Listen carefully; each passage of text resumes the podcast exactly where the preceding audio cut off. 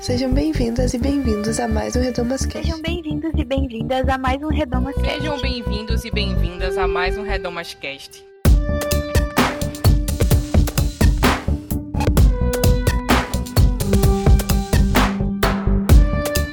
Sejam bem-vindas e bem-vindos a mais um Redomas Cast. Eu sou a Luciana Petersen e no episódio de hoje a gente vai falar sobre as experiências e vivências de pessoas LGBT cristãs dentro da igreja, suas caminhadas de espiritualidade, suas caminhadas em relação à sexualidade. E a gente sabe que esse é um tema polêmico, né? Que divide muito as opiniões. E, e a nossa intenção aqui é trazer esse tema não como teologização ou como teoria, mas trazer para a vida, que é uma das coisas que uma das nossas convidadas fala nesse episódio. Então a gente vai falar a partir das histórias desses corpos que desejam, esses corpos que vivem e que querem vida em abundância e muitas vezes não têm. Então, a gente sabe que um dos grandes problemas que as pessoas LGBT cristãs enfrentam dentro das igrejas é a falta de clareza sobre o que aquela igreja pensa, ou que é, se você realmente é bem-vinda lá. E então eu quero dizer um pouco da nossa posição enquanto Projeto Redomas, enquanto organizadoras, né? É, a gente acredita que a homofobia, a LGBTfobia é pecado e que ela mata muitas pessoas. A gente está no país que mais mata pessoas LGBT no mundo e isso é uma falha grave. É... E a gente acredita também que a graça de Deus inclui, a gente acredita que a mesa de Jesus é grande e que nela cabe diversidade. É... Então a gente chama as pessoas para contarem suas histórias nesse podcast e chama você para ouvir com carinho, assim. Eu espero que essas histórias movimentem alguma coisa dentro de você a partir do Espírito Santo de Deus, como aconteceu comigo nesse episódio. E na produção desse episódio, que levou pelo menos uns quatro meses, mais ou menos. Então, antes de começar, eu quero agradecer a todas as convidadas: a Ana Esther, a Carol, a Rebeca, a Evelyn, Mayara Evelyn, a Luana Dara, a Gabriela de Oliveira, a Léa Ribeiro, pronto, amiga, e a Lorena, que ajudou a gente a montar a pauta e escolheu que não podia faltar aqui. Explicando melhor como vai acontecer esse podcast, a gente tem uma conversa de mesa com é, a Carol, a Anster e a Rebeca. E a gente também tem a inserção de alguns áudios de pessoas muito queridas que aceitaram colaborar é, com a nossa construção aqui, contando suas histórias e suas construções também, suas vivências. É, então é isso. Se você é cristão LGBT, se você é cristão e quer entender mais um pouco sobre esse assunto, se você é cristão e discorda de tudo que a gente falou aqui, a gente te convida a ouvir mesmo assim, com carinho, tentando exercitar sua empatia. E se você tem algum comentário para fazer, você pode fazer no nosso site, que é projetoredamas.com é, ou nas nossas redes sociais, arroba Projeto Redomas, em todas elas, ou também mandar um e-mail para contato arroba. Você também pode seguir o nosso podcast em todas as plataformas de streaming e agregadores de podcast, é só procurar por Projeto Redomas. E você também pode acessar o nosso site. Lá no projetoredomas.com você encontra textos, estudos bíblicos, tem cartilhas, tem é, muito material lá que você pode ler, imprimir e levar para sua igreja, mandar no zap da sua igreja e enfim.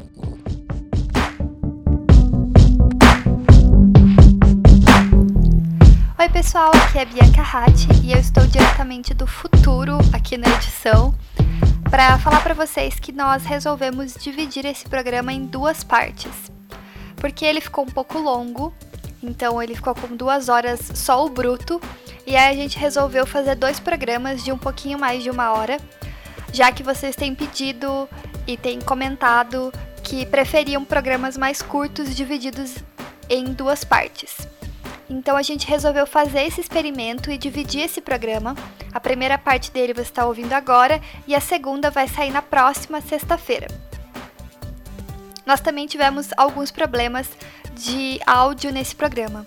alguns ruídos e tal, e nem sempre a gente consegue resolver tudo. Eu fiz o melhor que eu pude para tentar reduzir os ruídos, mas a gente sabe que não é, não tá na melhor qualidade de áudio possível, mas o conteúdo está muito, muito, muito bom. Então, a gente pede que vocês façam um esforço e ouçam os programas é, apesar desse pequeno empecilho. E é isso. Agora eu vou deixar vocês ouvirem o programa.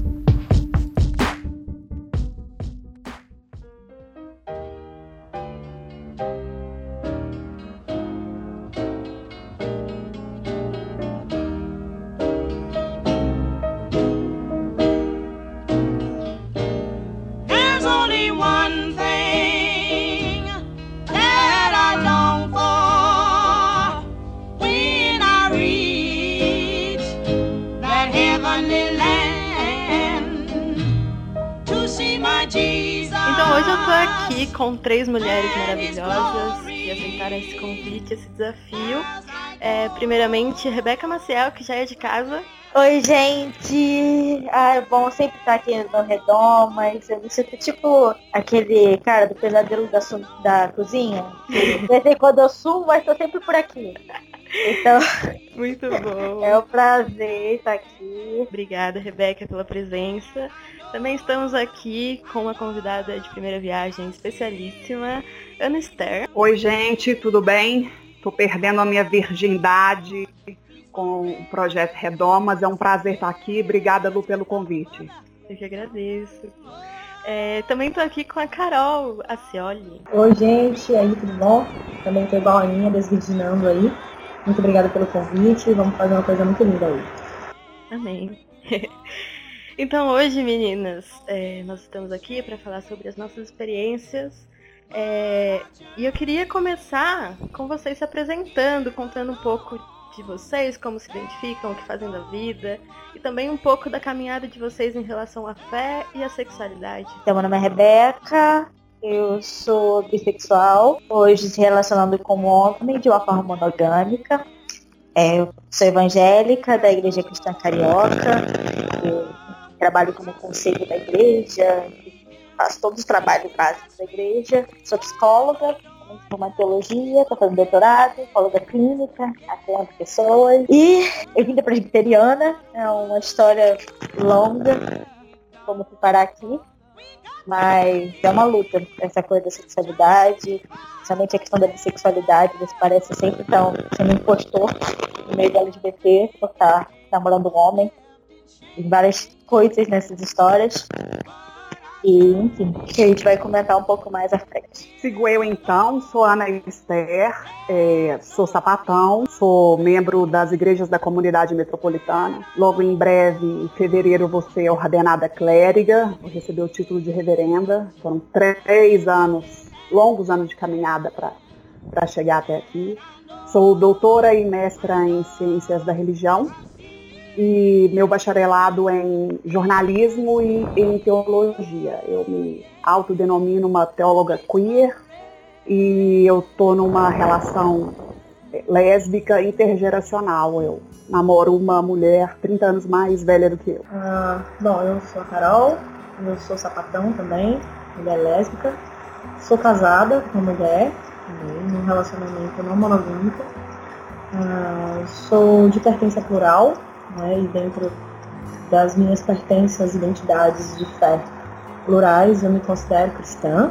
Né? Eu sou cristã, atualmente dentro do cristianismo eu tenho caminhado com a IPU, Igreja Presbiteriana Unida, aqui em Aracaju, que é a minha cidade, e a única comunidade afirmativa que nós temos hoje, já nasce dessa forma aqui. Uh, sou professora de História, terminei meu mestrado nesse ano em, em História, em Relação de Poder, e também sou voluntária do Evangelho de Universidade. Muito bom. É, minha história com a sexualidade é, é, e a fé é também semelhante à Rebeca, de vinda e, e de passar por bastante luta nesse processo, né, com conceitos e desmistificações que mais à frente a gente vai conversar. Mas hoje eu tô super em paz, gente. É isso aí. Amém. e eu sou a Luciana, e eu sou bissexual. E esse programa demorou um pouco para sair, porque eu precisei de seis meses de terapia, pelo menos, para conseguir juntar essas palavras numa única frase. É, então esse programa é oficialmente minha saída do armário publicamente. E enfim, se você me conhece ou se você é ouvinte do Redomascast, tá aí uma nova informação sobre mim. Mas é assim, uma informação muito difícil, uma informação com muitas implicações. Eu demorei muito para abraçar essa identidade, porque eu tenho muito medo ainda, assim, de, de quebrar meus relacionamentos com a minha família, principalmente com os meus amigos, de ficar de banco na igreja. Mas hoje resolvi é, abraçar isso mesmo e basicamente ser aquilo que eu acho que Deus me criou para ser e falar disso em primeira pessoa pela primeira vez praticamente. então vamos lá, gente. Então, é, isso é muito importante, a gente lembrar que quando a gente está falando da causa LGBT, de pessoas LGBT, a gente está falando de pessoas, né? Não é só uma teoria, não é só um tratado teológico. É, e eu queria saber de vocês, mulheres, é, quando a gente está falando né, de sexualidade, ser uma pessoa LGBTQ+, do que, que a gente está falando? O que, que esses corpos carregam, né? É, primeiramente, Lu, te parabenizar pela coragem, porque acho que isso implica, só quem sai do armário sabe qual é a dor, mas também quais são as delícias de se sair dele e conta com a gente para tudo que você precisar, porque a gente tem que caminhar juntas mesmo. E parabéns pela sua saída. E parabéns também pela, por ter abraçado a temática tão importante para essa conversa nossa. E começar com, com a questão da sexualidade, né? Você está perguntando sobre quais são esses corpos, o que, que esses corpos desejam, o que eles carregam. Bom, aqui nessa conversa nossa a gente já tem algumas limitações, né? A gente tem que reconhecer os nossos lugares de fala. Então a gente não tem entre a gente uma mulher trans, por exemplo. Então nós estamos falando, acredito eu, né? Pelo que eu conheço de vocês, a gente está falando a partir da cisgeneridade. Então tem alguns, alguns limites. As nossas falas vão se esbarrar em algumas limitações. E a primeira coisa que eu acho que a gente tem que partir do princípio é da compreensão do próprio dispositivo de sexualidade mesmo. Porque a sexualidade ela não pode ser é, compreendida como um dado natural.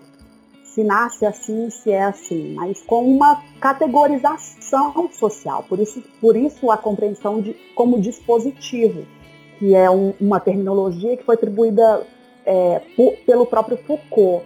E tem para entender isso, para quem tiver interesse, entender um pouco mais de como nasceu esse conceito, tem um, um livro bem bacana que eu lembro que eu fiz uma disciplina sobre corpo, sexualidade e gênero na, no programa da PUC, aqui de Minas, no programa de Ciências Sociais. E o primeiro livro que a gente leu foi um livro da Margaret Mead, que talvez alguma de vocês já conheçam, que ela foi uma antropóloga e é um livro da década de 30, se não me engano. E se chama Sexo e Temperamento. A gente nem tinha categoria de gênero ainda. Mas ela, ela faz um trabalho antropológico em três diferentes sociedades. E ela vai percebendo que existe uma diferença de papéis entre aquelas pessoas, entre os homens e as mulheres. Por exemplo, quando a gente se esperaria que o homem fosse aquele o forte daquela, daquela tribo, daquela sociedade, a mulher que era. Então ela começa a relacionar a ideia de gênero, que ela não, não trabalha com a categoria de gênero, mas a ideia de como a mulher e como o homem se comporta a partir da sociedade, como que a sociedade vai engendrando essas, essas formulações e como essas pessoas vão se relacionando uma com as outras. Então, acho que o pontapé inicial é, para essa conversa tem que ser essa compreensão de que a sexualidade ela é um dispositivo de categorização social. Então, a gente não está falando de dados fixos, onde está escrito e assim é, mas de coisas que vão se formando. É só você olhar para sua família, para seu pai e sua mãe, ver como que um pai e uma mãe hoje é diferente dos pais dos seus pais e assim por diante. E eu acho legal falar, porque quando a gente fala de LGBTs aqui, é, como a Ana falou muito bem, a gente aqui está falando a partir da cisgeneridade, praticamente, é que é uma sigla que enfim, é enorme, tem outras questões no meio, mas que pega questões de gênero e de orientação sexuais não normativas. Então, por exemplo, a gente não pode pautar o LGBT que nem a gente fazia como gay, ou necessariamente está falando só disso, né? Porque nós temos pessoas trans heterossexuais que são LGBTs, bissexuais, tem um relacionamento é, com uma pessoa do sexo oposto. Tem pessoas assexuais que não se interessam sexualmente. Então, dessa forma, faltar também, tipo, o que que a gente está falando de sexualidade, se a gente está falando de LGBT, a gente necessariamente está falando de homossexualidade, é um caminho muito redutivo, né? Em toda essa pluralidade, questões, questão de raça, questão de classe, que nem a Ana também falou, intergeracional, como é forma de relacionamentos, mesmo é, entre homens e mulheres, né? Como eles se constituem no desejo. Não só entre relações, mas também pessoalmente, né? Que já chegar a questão da prática homossexual, que é uma questão que aparece na igreja, né? É, a vivência da sexualidade não necessariamente depende de um outro fisicamente, né? Então, tem todas essas complexidades que, que abarca, né, essa questão LGBT, né? E principalmente da questão de gênero, e a Anistia falou muito bem, esse dispositivo de sexualidade, esse dispositivo de gênero, que a gente define a partir, enfim, tem vários conceitos, alguns a partir do, dos órgãos sexuais, outros a partir de uma construção da, da sociabilização, outros a partir da identificação, outros a partir, enfim, de todos esses pontos juntos, né? E a mesma coisa com a sexualidade. Alguns vão para o caminho mais violentante, outros vão para o caminho dessa construção social, outros fazem um pouco dos dois. E eu acho que é necessário para separar os dois campos. Mas os dois estão na sigla LGBT. Eu acho que eu queria agradecer super, né, para mim, a Rebeca, eu sempre aprendo muito com vocês.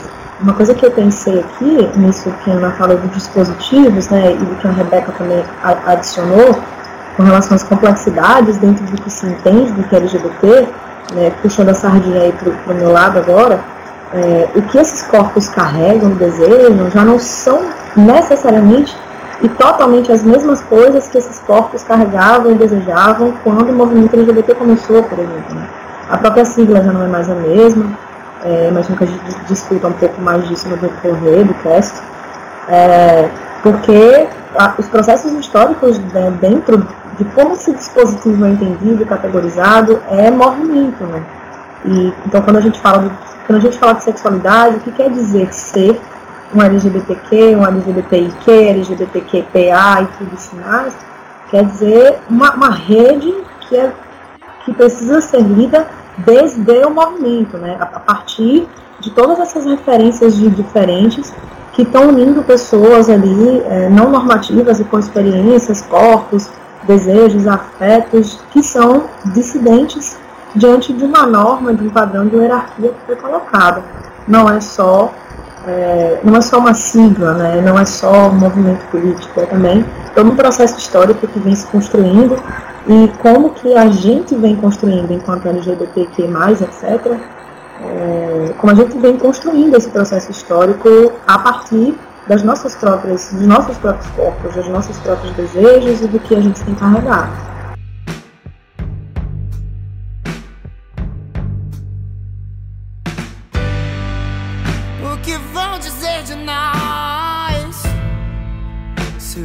Deus e coisas tais. Quando virem rumores do nosso amor. Baby, eu já cansei de me esconder. Oi, meu nome é Luana, Luana Dara Arruda Ferreira. Eu sou trans, né? Me identifico como trans e estou fazendo pedagogia, já estou indo já para o último ano e dou aula para a primeira série. Bem, é, eu nasci no meio evangélico e fui da igreja até os 18 anos, né? E com 18 anos já estava me descobrindo, é, descobrindo uma trans, né? E foi muito difícil para mim nessa época, porque eu acreditava em Deus, né? Acreditava no, no poder dele. E, mas eu sabia que a minha família nunca ia aceitar ou concordar comigo. E eu era presidente dos adolescentes e sempre é, pregava no, nos cultos. E tinha uma vida uma vida cristã é, realmente é, edificante. Mas com o tempo né as coisas foram surgindo os pensamentos surgindo. E eu fui é, é, fui desligado da igreja, né? Eu fui membro da igreja, daí eu fui excluída, excluída da igreja quando eu fiz exatamente 18 para 19 anos, 18 para 19 anos. A minha vida estava tava com tava naquela fase de, de pensar na vida né? Tudo que a vida podia proporcionar para mim. E mas nenhum momento na minha vida eu deixei de lado meu amor por Cristo. E e esse e esse tempo que eu que eu passei fora da igreja, né? Foi um, um tempo um tempo muito difícil para mim, né?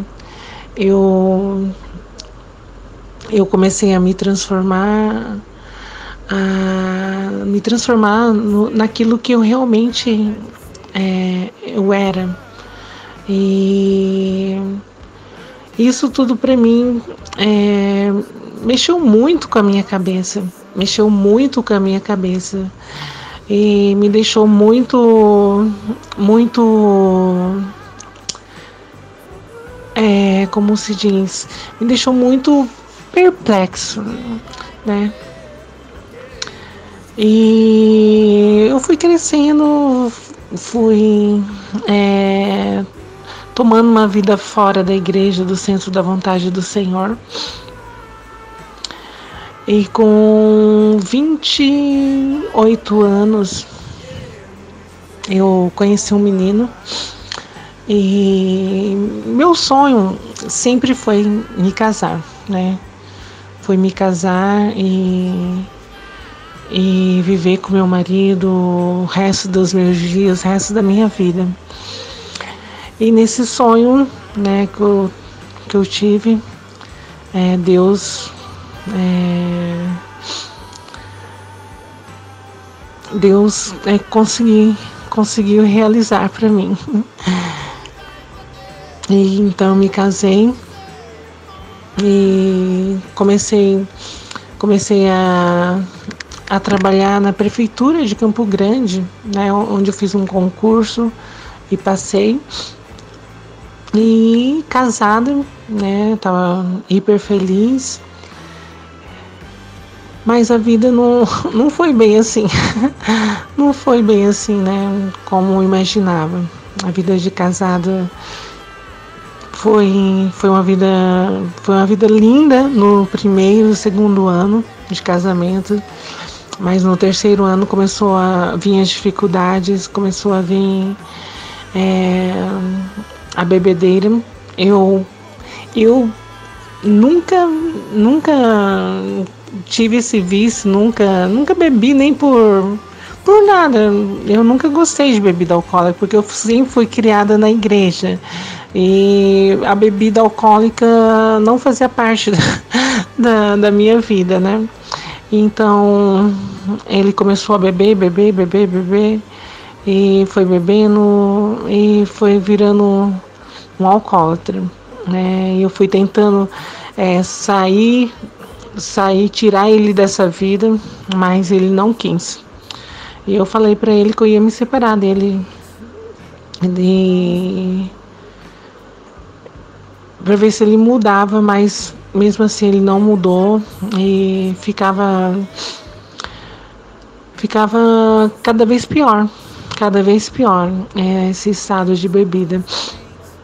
Então, com muita dor no meu coração, resolvi me separar. Após cinco anos de casado, né?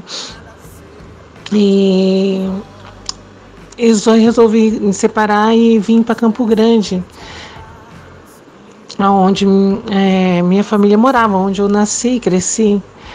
E vim vim para Campo Grande e e nesse nesse momento é, eu pensei em voltar voltar para para minha vida normal, né, de, de solteira. Mas eu tive um encontro com o Senhor, né? Tive um encontro com Jesus. É, ele falou para mim para eu voltar, para eu voltar para ele. E eu falava que não queria, que eu não queria voltar, que eu não podia voltar, porque porque igreja nenhuma ia me aceitar do jeito que eu era. E aqui em Campo Grande, no Mato Grosso do Sul, ainda não tem igreja inclusiva, né? Então era muito difícil para eu frequentar uma igreja aqui que me aceitasse como, como eu era, da maneira que eu era. Então eu fiz uma proposta para o Senhor. eu falei, Senhor, se o Senhor quer eu de volta, né? O Senhor vai, vai mandar alguém que, que vai falar comigo, que vai me levar para uma igreja que eu possa cantar, porque eu amo cantar, né? Amo cantar e e o Senhor vai fazer a obra na vida das, das pessoas dessa igreja, né? Das, na vida das pessoas dessa igreja. E eu comecei a conversar com, com um homem, com um homem que ele me chamou para ir na igreja dele, né? Eu falei assim, não, mas, mas é, a sua igreja não vai me aceitar. não vai me aceitar. E eu não quero ter os problemas que eu já tive é, no, no meu passado, né? Eu não quero viver o, o que eu já vivi no meu passado. E então ele me chamou para ir num culto, num chá das mulheres. E eu falei, meu Deus, será que eu vou? eu fui nesse chá das mulheres. E nesse dia foi um encontro maravilhoso que eu tive com o Senhor. E, e ele falou para mim que eu já fazia muito tempo longe da presença dele. E agora era para eu voltar. E então meu coração se encheu de alegria e a minha vida começou a mudar a partir desse momento. A partir desse momento eu comecei a, a, a me preocupar com aquilo que o Senhor tinha para a minha vida, né? E não estava me importando com, o que as pessoas iam falar, né? E foi bênção do Senhor para mim aquela igreja, né? A igreja que hoje eu sou membro. A igreja Cristo é a resposta. Não é uma igreja inclusiva, mas é uma igreja que me aceita com amor e com carinho. E eu canto nessa igreja, eu faço parte do coral também. E, e a minha vida, a partir desse momento, se tornou só de alegria, de, de, é, de fé, uma vida diferente do que a vida que eu levava antes, né? E eu pedi o divórcio, é, pedi o divórcio e me divorciei do, do meu marido, né, do meu ex-marido. E, e é, vivo nessa, nessa, com essa vida diferente, com essa vida que o Senhor tem para mim, vivo até hoje, né? e dou graças a Ele por tudo, por tudo. Eu estou fazendo faculdade e tem sido maravilhoso meu tempo na faculdade, no meu serviço. E só coisas é, boas que têm acontecido na minha vida. E eu não canso de servir ao Senhor, de louvá-lo e de bendizer, porque o nome dele é grande e tem poder. E a minha vida, né, eu levo normalmente, normalmente independente da, da minha orientação sexual, né? Eu, eu levo uma vida é, é, grata ao Senhor e, e tenho prazer, prazer em servir, em adorá-lo. E eu falo assim para todos, para todas né, para todos os. Eu já fui pregar para numa sede que tem aqui em Campo Grande, que, que é a TMS, onde eu agora estou fazendo parte, e a Associação de Travestis e Transsexuais do Mato Grosso do Sul. Eu falo, falo do amor, do carinho, daquilo que o Pai tem, tem feito na minha vida e que Ele pode fazer na vida das pessoas que também estão tão perdidas longe do Senhor, né? E graças a Deus é, só tem sido uma vida de bênção, uma vida de bênção. Eu eu vi eu vi isso desde pequena. Desde pequena eu já sentia, sentia na minha vida é, que eu era uma mulher, né? Que eu era uma mulher. E foi com 11 para 14 anos. 14 anos eu fui para um colégio interno só para filhos de pastores, que fica em Goiás. E nesse colégio interno eu tive minha primeira paixão, tive meu primeiro amor. Eu me apaixonei por um, um outro filho de pastor e eu vivi aqueles momentos na minha vida maravilhoso. Engraçado que assim, no, eu tinha na minha cabeça que o sexo, né, o sexo só podia ser feito a partir do momento que você se casasse e a partir do momento que você é, tivesse um compromisso com alguém e que aquele compromisso fosse durar para a vida inteira. Então, nesse meu, nesse minha paixão, eu vivi isso, né? Eu vivi isso e e era muito lindo, né? Porque eu imaginava que um dia ia me casar com, com ele, mas não foi do, do jeito que eu imaginava, do jeito que eu sonhava para mim. E eu descobri a, a minha transexualidade novinha, né? Novinha. novinha. E graças a Deus que que hoje eu vivo, hoje eu vivo como uma mulher, né? Como uma mulher. E tenho, tenho muito orgulho de ser quem eu sou. Tenho muito orgulho de ser quem eu sou. Deus é tudo para mim. É, Deus é tudo para mim. É, é... Ai. Deus Deus está acima de qualquer coisa, né? Eu falo isso para as pessoas, falo isso para as pessoas que eu prego, para as pessoas que eu convivo, falo isso na minha faculdade, falo isso para todos, né? Que que Deus Deus é Deus, né?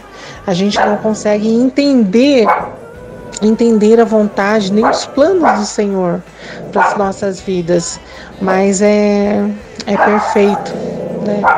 É perfeito e a vontade do Senhor é boa, perfeita e agradável. A vontade do Senhor é boa, perfeita e agradável.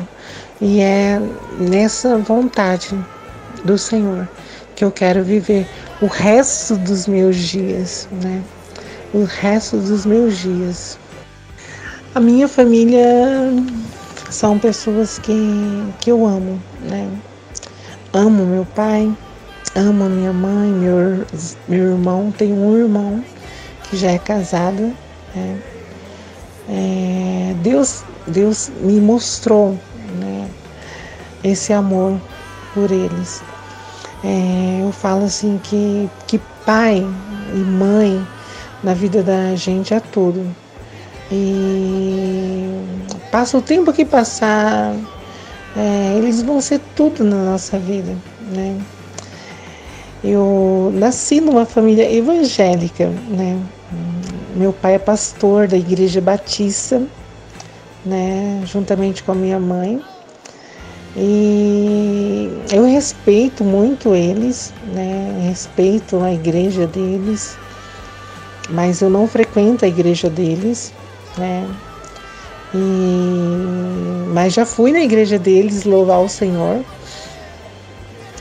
E graças a Deus meu relacionamento com meus pais são são assim é motivo de honra, de honra para mim, né? Ter, ter os pais que eu tenho e, e poder servir ao Senhor juntamente com eles. É, isso para mim é maravilhoso. É maravilhoso ter, ter na vida os pais da gente. E eu louvo a Deus por, por ter eles na minha vida. E sei que eles são meus, meus tudo, meus tudo, meu pai, minha mãe, meu irmão, é as coisas que eu mais amo nesse mundo e que eu vou guardar para sempre no meu coração. É, eu tenho muitos desafios. eu tenho muitos desafios né, para minha vida e um dos desafios que Deus tem colocado na minha vida, né? É que ano que vem você é candidata. Você é candidata a vereadora da minha cidade. E, e foi bem, bem interessante é, a, essa questão de eu ser cristã. É, através disso, né, através através disso que eu fui convidada, convidada a sair deputada, a sair como uma vereadora. E para mim isso é é como se diz, é a maior prova do amor do meu Senhor, do amor de Cristo por mim, né? É, eu sei que vai ser, vai ser muitas lutas que eu vou enfrentar, muitas dificuldades que eu vou ter que passar, é, mas é, eu vou sair uma vereadora é, ano que vem, né? E para mim é, os desafios têm sido grandes, grandes demais, né? Mas eu tenho vencido né? Eu tenho vencido, não por mim, né? Mas com a ajuda do, de Cristo, de Cristo que Ele tem, tem se, se Cristo tem, tem sido o meu alicerce, o meu alicerce nessa minha caminhada, nessa minha vida, né? E ele tem tem, tem feito de mim é, essa pessoa que hoje eu me tornei. Então eu dou graças a Ele, dou graças a Ele por ser cristã, né? Por ser cristã. E, e graças a Deus que eu tenho, tenho corri, corrido atrás e tenho alcançado os meus objetivos, né? E a luta é grande, é grande, né? Muito grande. Ainda mais por eu ser cristã. por eu ser cristã. Mas é isso que vai que vai fazer valer a pena. É, vai fazer eu valer a pena eu lutar e conseguir as coisas que eu luto, né? Pelas coisas que eu luto. E tenho muita muito muito orgulho, né? Por eu ser cristã. tenho muito orgulho, né? Por eu ser do jeito que eu sou. E por me amar do jeito que eu sou. Né? Que eu acho que o amor tem que nascer dentro da gente. Né? A partir do momento que eu me amo, que eu, que eu é, se importo, me importo comigo, né? Acho que daí as coisas é, vão fluir. Mas se eu não tivesse esse amor por mim, então, acho que nada disso ia valer a pena, né?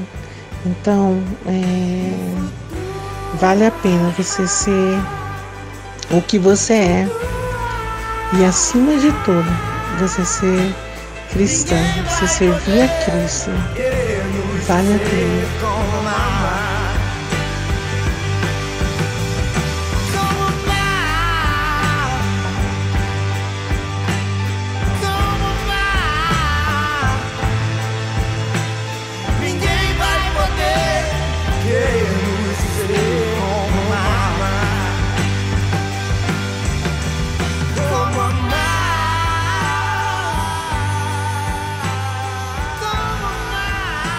Então, um pouco do objetivo desse podcast é também desmistificar um pouco desses conceitos, né, que muita gente na igreja tem confusão. E aí eu queria que a gente falasse um pouco de uma coisa bem introdutória, mas que gera muita confusão dentro da igreja, que é a diferença entre identidade de gênero e orientação sexual, e aí também puxar é, a sigla, né? Por que tantas letras? Por que é, tá sempre em mudança. A Carol falou um pouco, mas a gente falar mais um pouco sobre isso também.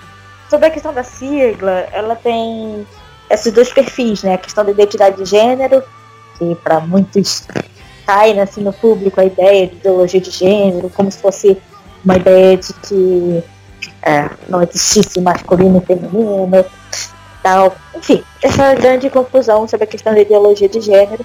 E o que, que a gente fala sobre a questão de identidade de gênero? Novamente, isso é, é muito plural é, para diferentes pessoas, né?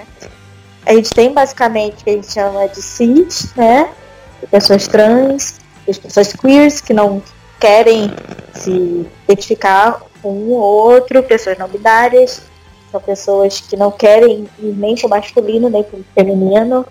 E é claro, sempre como plano de fundo, o que quer ser masculino e quer ser feminino. A gente, por exemplo, vê aquelas imagens de Dom Pedro de salto alto, enfim, os escoceses usam saia. O que, que é esse feminino, né? O que é o rosa e o azul, né? Então, quando a gente fala de identidade de gênero, é basicamente uma realmente identidade do que a gente leu e quer ser lido pela sociedade, né? Enfim, aí tem outras complexidades que particularmente eu não trabalho muito nesse ponto. E sobre orientação sexual é aquilo, né? Tem a ver com o desejo. Esse desejo pode ser externalizado, pode não ser externalizado, ou enfim. Aí tem essas grandes pluralidades, né? Heterossexuais, homossexuais, para as pessoas do mesmo gênero, enfim. Aí tem também essas complexidades, bissexuais, pansexuais, a diferença de bissexual e pansexual é também uma disputa, né? Algumas pessoas dizem que bissexuais não necessariamente se atraem com pessoas trans, isso, enfim, é um debate. muitos bissexuais dizem sim, nós nos atraímos por pessoas trans também, isso foi conceito. Tem esse debate. É, e pessoas assexuais também, que normalmente são pessoas que não têm interesse sexual. Pode ter interesse romântico por uma pessoa, pode ter interesses afetivos, mas não sexuais, do desejo, enfim. sexual, como nós entendemos, como se fosse fácil também. É difícil também separar o que é dever sexual, o que é desejo afetivo, tem várias coisas que se misturam, né? E eu esqueci também do I, né, intersexuais, que de uma forma muito, muito, muito vulgar, as pessoas chamavam de hermafroditas no passado, né? São pessoas com significados dúbios, podendo ser, enfim, é, pessoas que nascem com micropênis são entendidas às vezes como mulheres, ou assim, enfim, quando tem clitóris muito grandes, pode ser entendida como homem, naquele jeito bem biologizante que é isso que define o que é homem e ser mulher. Então, mais ou menos, essa relação, temos as pessoas, essa parte nossa, que é a identidade, né? E tem essa questão da orientação sexual que tem a ver com desejo. Pelo menos é isso que eu percebo. Eu gostaria de ouvir um pouco as meninas terem maior formação com queer e tal, com essa questão de orientação e da identidade, para a gente pensar um pouco sobre isso. É, como as meninas mencionaram, toda a temática que a gente está trabalhando aqui, todos os conceitos, eles são muito complexificados, eles são complexos quando a gente percebe as nossas próprias existências, né? Mas de uma maneira bem rasa, para quem não, não domina essas, essas terminologias e de alguma forma tem ouvido muito identidade de gênero e orientação sexual, que é o que a luta está pedindo para a gente, a identidade de gênero seria é a maneira com a qual me relaciono com o meu corpo. E a orientação sexual, a maneira como eu me relaciono ou não afetivamente com outros corpos. Então, a gente divide, tem se dividido a questão da identidade de gênero em dois grandes grupos, que é o grupo da cisgeneridade e da transgeneridade. A pessoa cisgênera é aquela que considera o gênero atribuído a ela, geralmente homem e mulher, adequado ao seu corpo. Então, por exemplo, quando um bebê nasce na maternidade, é, muitas coisas já estão incididas sobre ele. Né? Quando um médico, se ele vê o pênis da criança, ele está olhando para o sexo, para uma categoria biológica, ele grita, é menino. Quando esse menino vai para o quarto da maternidade e aí colocam nele uma roupinha, de, uma roupinha azul, eles já estão atribuindo a ele o gênero masculino. Então, se durante a vida ele se identifica com isso, ele é considerado uma pessoa cisgênera. A pessoa transgênera é ao contrário disso, é o oposto. É aquela que tem discordância com o gênero que lhe foi atribuído no, no nascimento. Então, mas são, são terminologias muito recentes isso, então elas estão em construção ainda. Isso é importante a gente ressaltar. E orientação sexual, é, dentre tantas as possibilidades que já foram apontadas, é, o que é importante a gente perceber, além de tudo que a Rebeca já falou, é que isso não é fixo, né? Isso não é estático, porque as, cada vez a gente tem mais formas de amar e de ser amado. Então, a gente está falando de categorias. É só vocês olharem para a nossa sigla, como a Carol mencionou, para perceber a complexidade do tema, né? Agora, o que eu acho importante ressaltar sobre a Zé atribuída é que essa sigla é mais um termo de resistência. Esses termos são autodeterminados, são autodeterminados. Mas essa sigla ela sempre deixa de fora alguma possibilidade de gênero ou de orientação sexual. Então, é, a gente tem uma autora que já tem algum. Ela foi das primeiras a pensar a nossa sigla, que é a Regina Facchini. E ela fala, ela compara né, essa sigla LGBT com aquela ideia de sopa, de letrinhas, tentando abarcar essas diversas orientações sexuais e identidade de gênero. Só que isso não funciona mais para a gente. Tem um autor, o Richard Miskolci, e ele diz o seguinte, que a sigla ela não dá conta do espectro de gente que não se enquadra nesse modelo cis heterossexual. Então ela nunca vai dar conta de abarcar a, a totalidade. Ela, o que ela faz é o quê? Indicar a diversidade. Nesse sentido, então, é, eu não gosto da sigla. Eu acho mais adequado, aí eu acompanho é, outros autores, por exemplo, como o Paul Preciado, e eu gosto mais da, de termos como dissidentes sexuais, minorias sexuais ou pessoas sexo É, é, muito isso mesmo, sabe? É mais um ato de resistência, uma demarcação política que se é necessário fazer. E a gente precisa lembrar que, que nossa estrutura de pensamento mesmo, quando a gente vai para a história das ideias, o pessoal que, que pensa, né, é, que estuda como que nossas estruturas de pensamento, como que nossos sistemas, como que o jeito da gente explicar as coisas acontece, a gente percebe que no Ocidente, especialmente, a gente nomeia as coisas, a gente precisa conceituar as coisas, porque é assim que elas vêm à existência para nós. E, e, então, cada vez que a gente vai descobrindo né, formas diferentes, existências muito diversas, a gente vai adicionando, né? E acho que talvez por isso realmente seja, seja talvez mais apropriado já a gente estar tá pensando nisso, entender que somos todos dissidentes, né? E, e, dentro dessa complexidade que é a humanidade, que a gente está começando agora né, a ter as possibilidades para que essas complexidades e diversidades se mostrem. Eu queria falar um pouquinho sobre uma coisa que a Rebeca trouxe bem no início da fala dela, de que a gente tem ouvido muito falar sobre ideologia de gênero. E para a gente realmente pensar o, o, quanto é, é sorrateira, o quanto é, é sorrateira essa estratégia que existe infelizmente, acaba sendo reproduzida em, em comunidades de fé, em comunidades cristãs, de que identidade de gênero, falar sobre gênero, discutir, né, debater, levar esses assuntos para o debate, seja em escola, em igreja, é, tem a ver com ideologizar as pessoas, né? Ideologia. A gente ouviu muito, é, especialmente no ano passado para cá, nesses ataques. E é interessante pensar que o termo ideologia, tal qual esses conceitos que a gente está trabalhando aqui, estão todos sendo feitos, né? Está todo mundo vivendo as coisas e, e estudando aquilo que a gente está vivendo, então a gente está nesse movimento ainda. E nesse sentido, é, pensar que a ideologia, o que, que é ideologizar, né?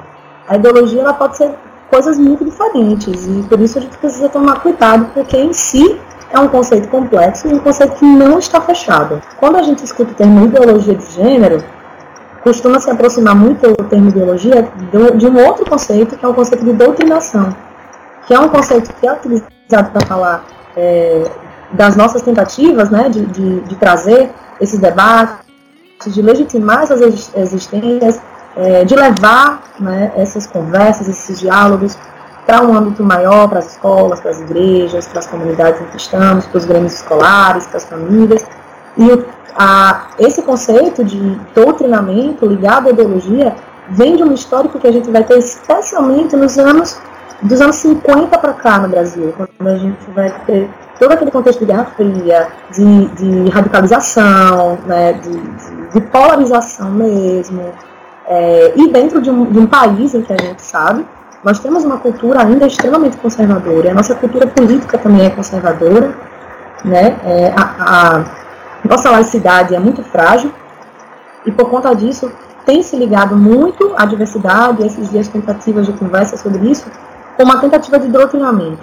Quando, na verdade, o doutrinamento, quando a gente fala em, em termos de ideologia, ele é uma coisa fascista ele é uma invenção autoritária, ele, ele diz respeito exatamente a hierarquizar, a normatizar, né, que é uma coisa que o Foucault fala também, a você normatizar corpos, a você docilizar os corpos, né, você colocar, é o, é o clássico colocar todo mundo numa caixinha, né, e dizer que foi Adão e Eva e não Adão e Ivo. não sei se vocês uhum. têm isso por aí, mas aqui no Nordeste a galera fala muito isso. É, então eu queria só dar esse adendo para a gente prestar atenção e para a galera que está ouvindo também saber que quando a gente fala de identidades, todos esses conceitos que a gente está trabalhando, a gente não está falando de ideologizar, entendeu? Ideologizar é, vem muito do exemplo que a Ana falou. Quando a criança nasce, o médico vê o pênis e grita menino, quando coloca sobre ele uma mantinha azul, isso é ideologia. Porque eu estou incidindo sobre aquela existência, é, é como se eu estivesse entregando para aquele ser que surgir todo todo o roteiro da vida dele ou dela e dizendo que é assim que essa pessoa quer esperar que ela seja, é assim que ela será. Porém, isso sim é ideologizar no sentido de doutrinamento. É quando eu estou cerceando as possibilidades, estou transformando um discurso em um único discurso e afirmando que esse discurso é que tem o poder de explicar e de direcionar quais vão ser as realidades das, das pessoas em sociedade. gave us these bodies and you called them good. You gave us these bodies and you called them good.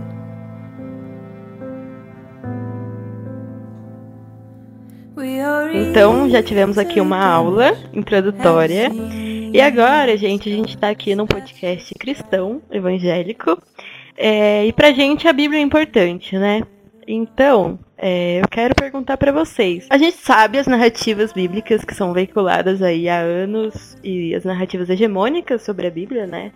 A respeito da nossa existência enquanto pessoas LGBT. E eu queria perguntar para vocês: a Bíblia é clara sobre o assunto? Para mim não é assim. Eu acho que seria complexo a gente dizer que isso é, é claro, né?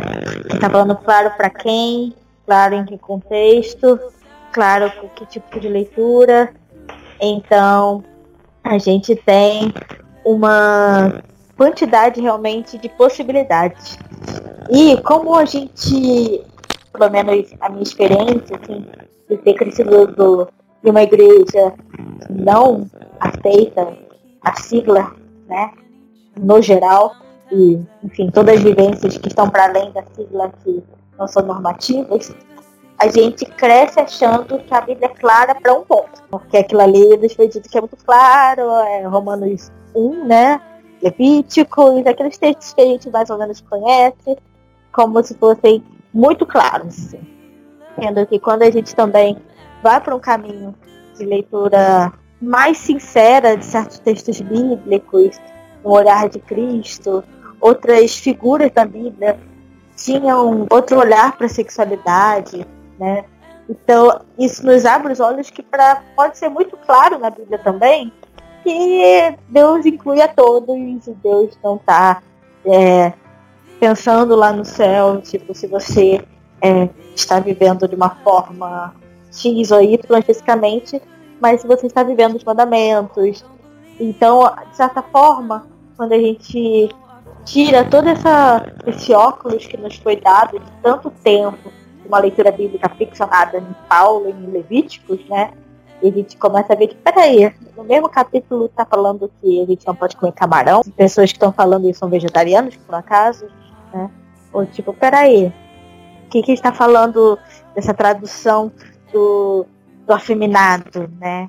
A relação homoafetiva que aparece em Romanos 1. E que a gente pode entender mesmo com a questão de como Jesus lidou com a sexualidade, como ele mesmo lidou com a sexualidade, né? Ele realmente importou para ele que ele, ele tivesse com a mulher e tivesse uma relação hétero. Não foi o foco dele, né? Então, quando a gente tira esse óculos e faz aquelas perguntas do porquê, né?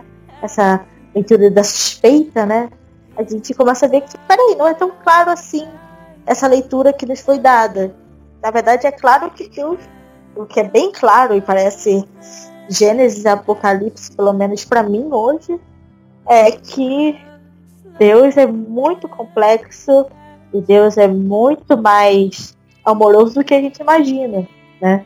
Então, eu acho sim para mim, depois de muitos e muitos anos, isso também entra com questões pessoais nossas, né? Porque a leitura da Bíblia mexe com questões pessoais nossas. Então, peraí, então, de fato, isso que eu estou sentindo não é um problema. E vai aquela crise toda, né? Depois que passa essa crise, você que, caraca, não consigo mais olhar para a Bíblia e você imaginar, por exemplo, que realmente a homossexualidade seria um pecado. Não faz mais sentido, né? Então, acho que sim. É claro para mim. Mas eu acho que é muito complicado dizer que isso é claro, porque para muita gente isso foi tão naturalizado que não é claro esse amor de Deus por todas as pessoas de fato. É, eu concordo muito com a Rebeca. É muito disso, da interpretação que a gente aprendeu. E, novamente eu volto para a questão do doutrinamento, né, que é uma coisa que, interessantemente, é, é, parece ser muito dada, né? Ah, é uma doutrina, a doutrina dos apóstolos. Firme na sã doutrina. Mas o que, que é doutrina? O que, que é doutrinar, né? É, eu cresci na igreja presbiteriana ouvindo muito sobre isso, esse jargão de que permanecer na sã doutrina, ensinar a sã doutrina, de que é uma igreja que dá valor à doutrina. Mas a gente não é, não é ensinado a questionar de onde que veio essa doutrina, a quem que ela interessou, né? quando a gente para para pensar em todos os discursos e todos os interesses que estão por trás desse, desses contextos. Né? Porque a Bíblia é um documento histórico. ela, ela tem a, a sua transcendência, obviamente, mas ela é um documento histórico, então ela tem um tempo, ela tem culturas, ela tem, sabe, e o próprio Cristo, quando a gente pensa na encarnação, é Deus se colocando, ele tá, Deus está assumindo ali expressão de gênero, né? Deus está assumindo uma, é, um corpo, Deus está assumindo que este corpo terá um nome, que este corpo terá determinada aparência e será compreendido na sociedade como um homem. Deus está assumindo um, uma posição social, uma classe, Deus está assumindo uma raça, uma cor, está assumindo um lugar geográfico, sabe? Então Deus está contextualizado ali. E, e, é muito complexo, como a Rebeca falou, às vezes conseguir explicar isso para as pessoas, porque a gente não tem uma tradição né, de, de, ler a Bíblia de maneira contextualizada. Então é, é uma tradição que chegou até nós como efeminado, e aí nas Bíblias da linguagem de hoje chega ao cúmulo de traduzir mesmo como homossexual, sendo que essa palavra nem existia na época. Assim. A filologia não, não considera que a palavra é efeminada, a palavra sodomita, por exemplo, que tem algumas traduções, ela não existia na época que a igreja foi, que, que a Bíblia foi escrita, que aquele texto foi escrito. E, e, já que ela não existia, o significado que é dado a ela também muda, também é outro, sabe?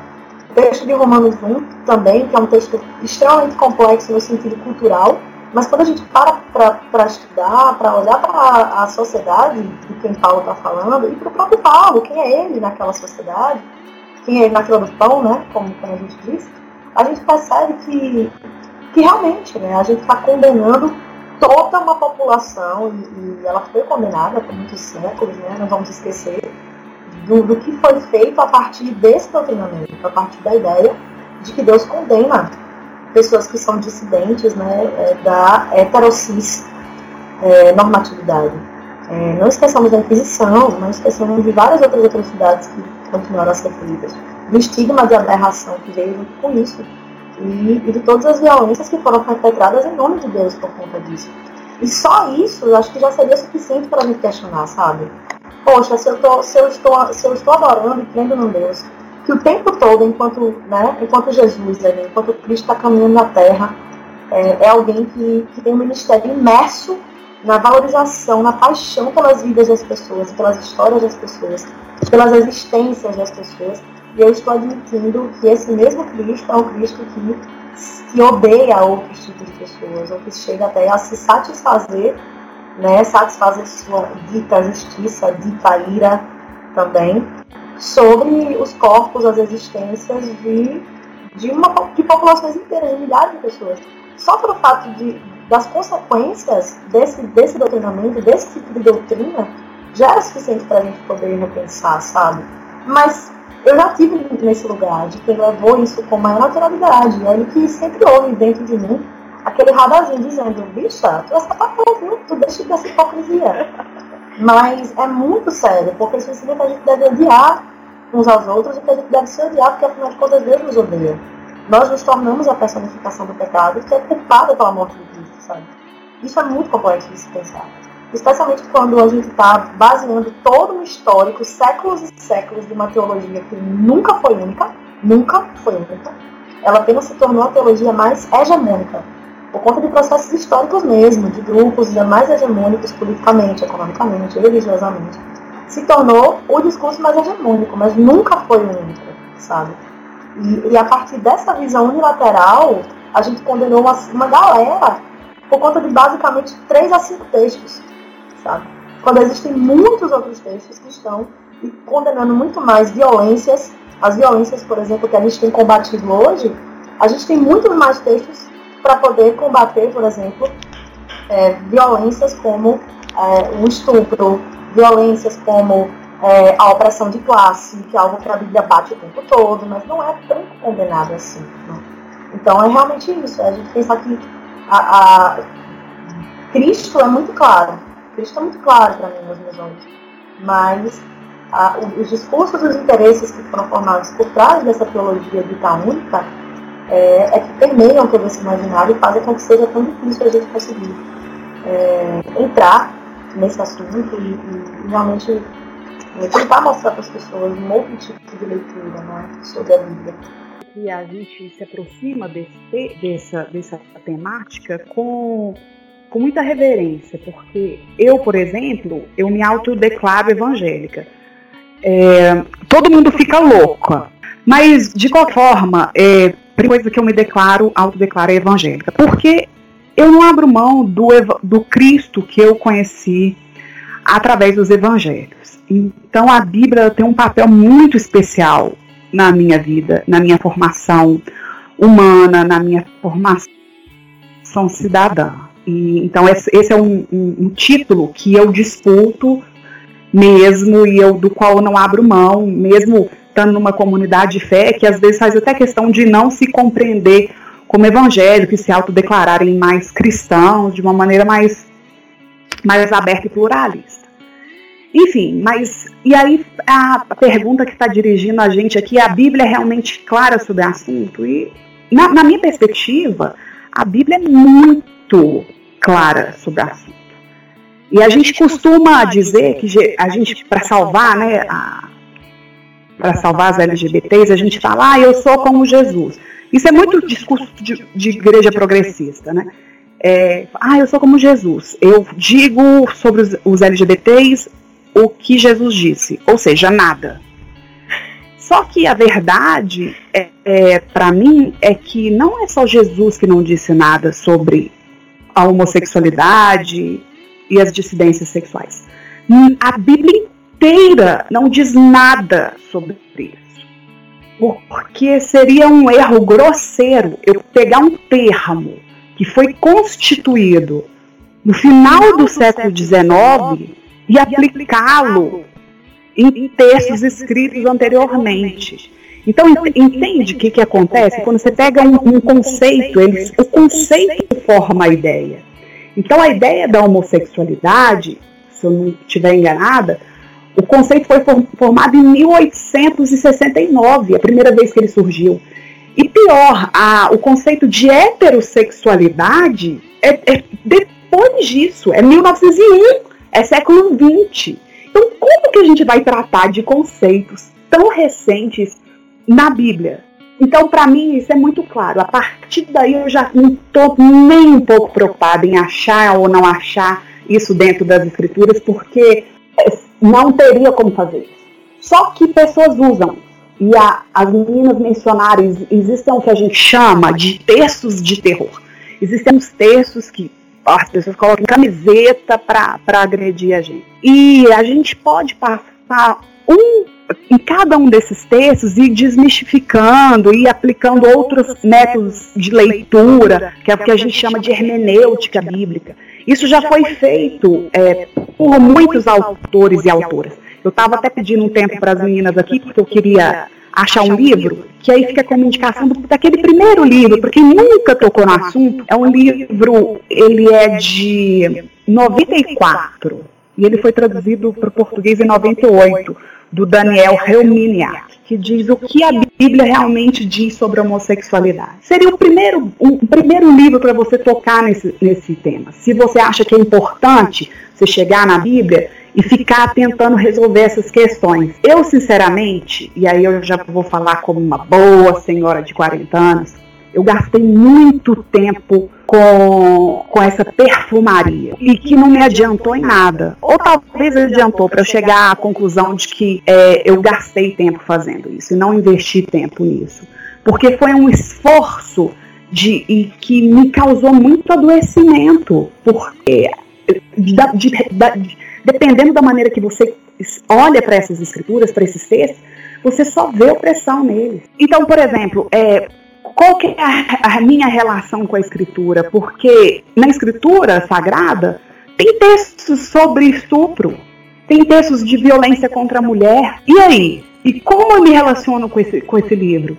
E aí até estava mencionando que eu, como boa evangélica, fiz um propósito de, de leitura bíblica durante o mês de dezembro, passando pelos, quatro, pelos 24 capítulos de Lucas.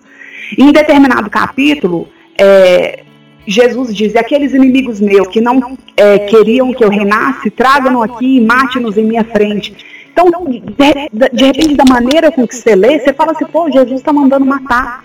Então, é, eu perdi muito tempo tentando resolver esses textos, sem compreender a revelação maior que está nesses textos, que é a revelação do amor de Deus. E que não está somente no texto, mas que está para além do texto. Por isso, é, eu sempre me trago à memória aquilo que me traz esperança, né? E Carlos Messer ele, ele diz que Deus escreveu dois livros. Ele escreveu a Bíblia, mas ele escreveu também a vida. E a vida é maior do que o livro. Então, quando eu não consigo me resolver dentro do livro, eu falo: Deus não é só o livro, Deus é a vida também. Então, a, o, meu, a, o meu conselho, como uma boa senhora de cabelos brancos, não gasta muito tempo, não gasta sua energia sofrendo com esses textos, não. Mas foca naqueles textos que te libertam, naqueles textos que revelam um Deus amoroso, um Jesus Cristo amoroso, que te aceita, que te ama e que te fez deliciosamente da maneira que você é. Eu acho que essa foi a maneira que eu encontrei para para redimir não somente a mim mesma, mas para redimir a Deus, para perdoar não só a mim mesma, mas para perdoar a Deus. Então, a Bíblia é realmente clara sobre o assunto? Para mim é. É da maneira que ela fala sobre o amor de Deus. Em, em se pretendendo tratar sobre o amor de Deus, ela consegue fazer isso de maneira maravilhosa.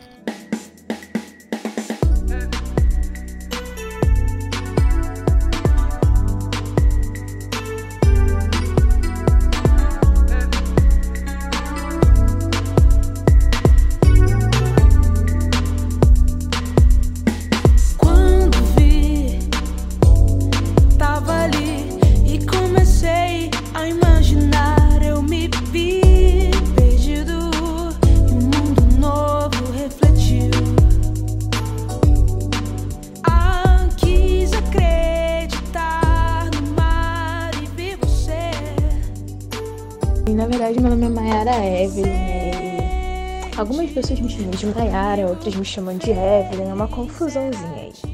Uma confusão brasileira, causada pelos, pelo meu nome composto.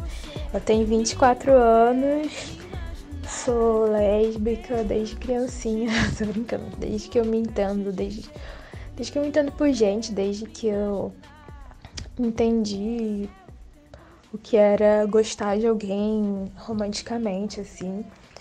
Eu sou professora, sou fotógrafa, acabei de me formar em publicidade. E então eu sou cristã desde criança, né? Eu nasci dentro da igreja quase que literalmente. É, iniciei na igreja batista, onde eu fiquei a minha primeira infância.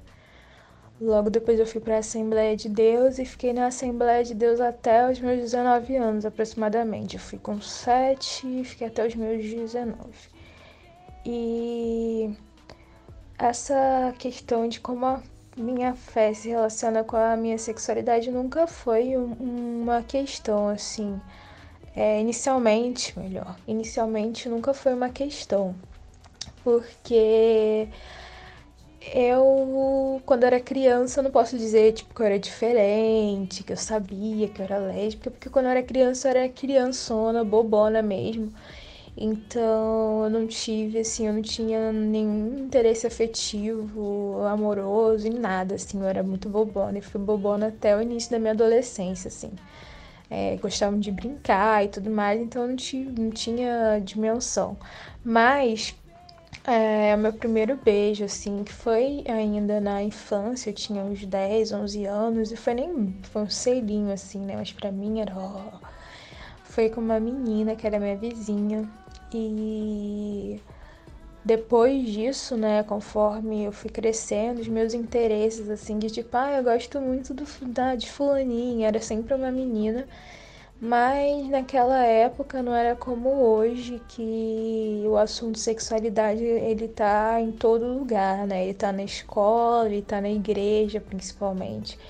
Ele tá no, na reunião de família, no domingo. Então, assim, as pessoas simplesmente não falavam sobre sexualidade. Então, para mim aquilo era completamente normal, eu não tinha nenhuma dúvida. Então, tipo, ah, isso não pode, isso pode porque minha mãe nunca tinha abordado isso comigo, né? ninguém nunca tinha abordado isso comigo. Na igreja também era tipo, ah, é BD, e a gente sempre falava sobre namoro, né? Porque do jovem, adolescente, é sempre essas coisas, tipo, quando né, na igreja, quando criança, não tinha muito essa coisa de menino, de menina, tipo, era todo mundo, né, teoricamente ali tratado de forma igual, porque sim, tratado de forma igual no sentido de que não se discutiam essas questões.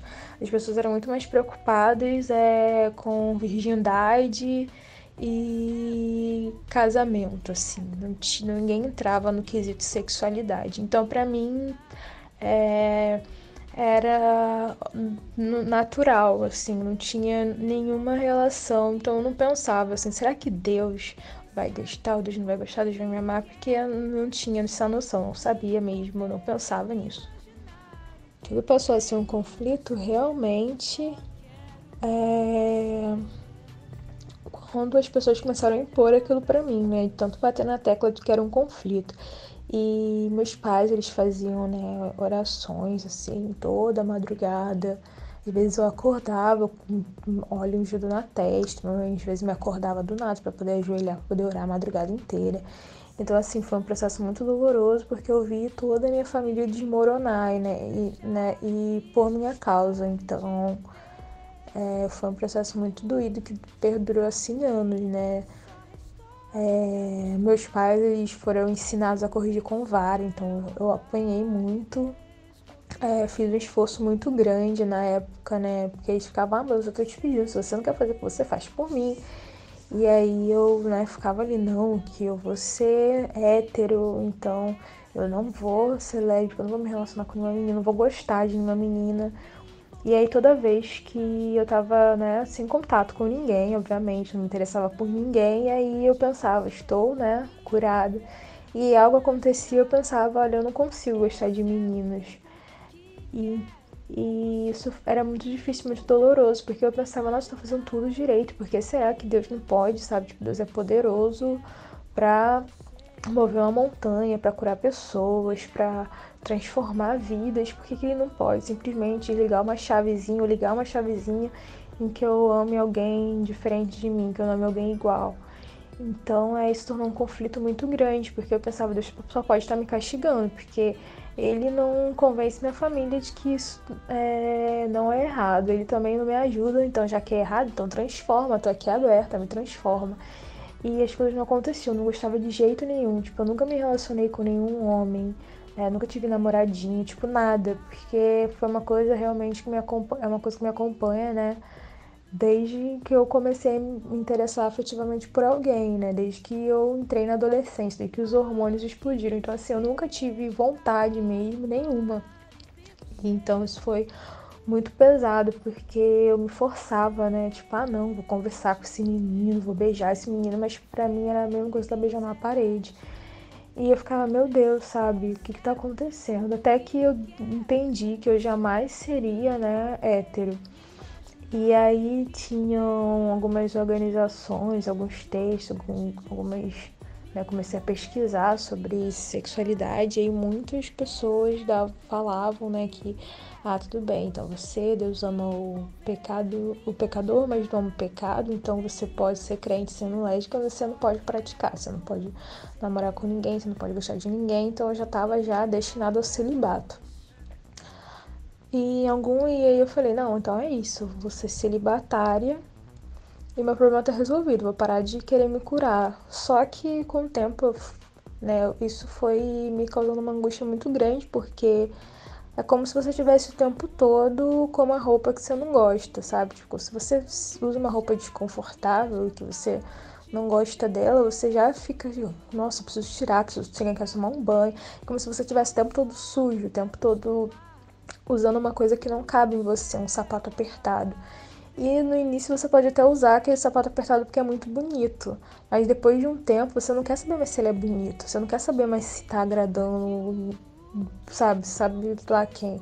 Você não quer mais aquele sapato, você não aguenta. Você morre ou você para de usar esse sapato. Então foi um ponto que eu tava chegando. Então eu fiquei muito depressiva. Eu tentei me matar várias vezes. É, até que eu fui definhando, assim, né, aos poucos, porque eu tentava de tudo, nada mudava, nada acontecia.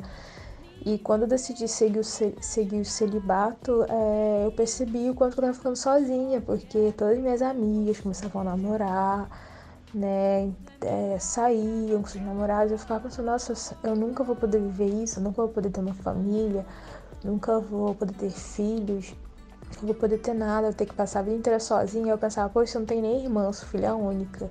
É, se meus pais morrerem, eu vou ficar aqui sozinha no mundo, né, celibatária até o fim. Tipo, em que ponto? Pra que que serve, né, isso? E aí, conforme eu fui crescendo, eu também vi, fui percebendo o quanto, né, tipo, no meio evangélico, principalmente no meio pentecostal, é a mulher ela é validada mais ou mais validada, não sei, ela tem um valor maior quando ela é casada, quando ela tem um namorado, quando ela tá de encontro ao casamento, de construir família, que é o projeto de Deus e tudo mais.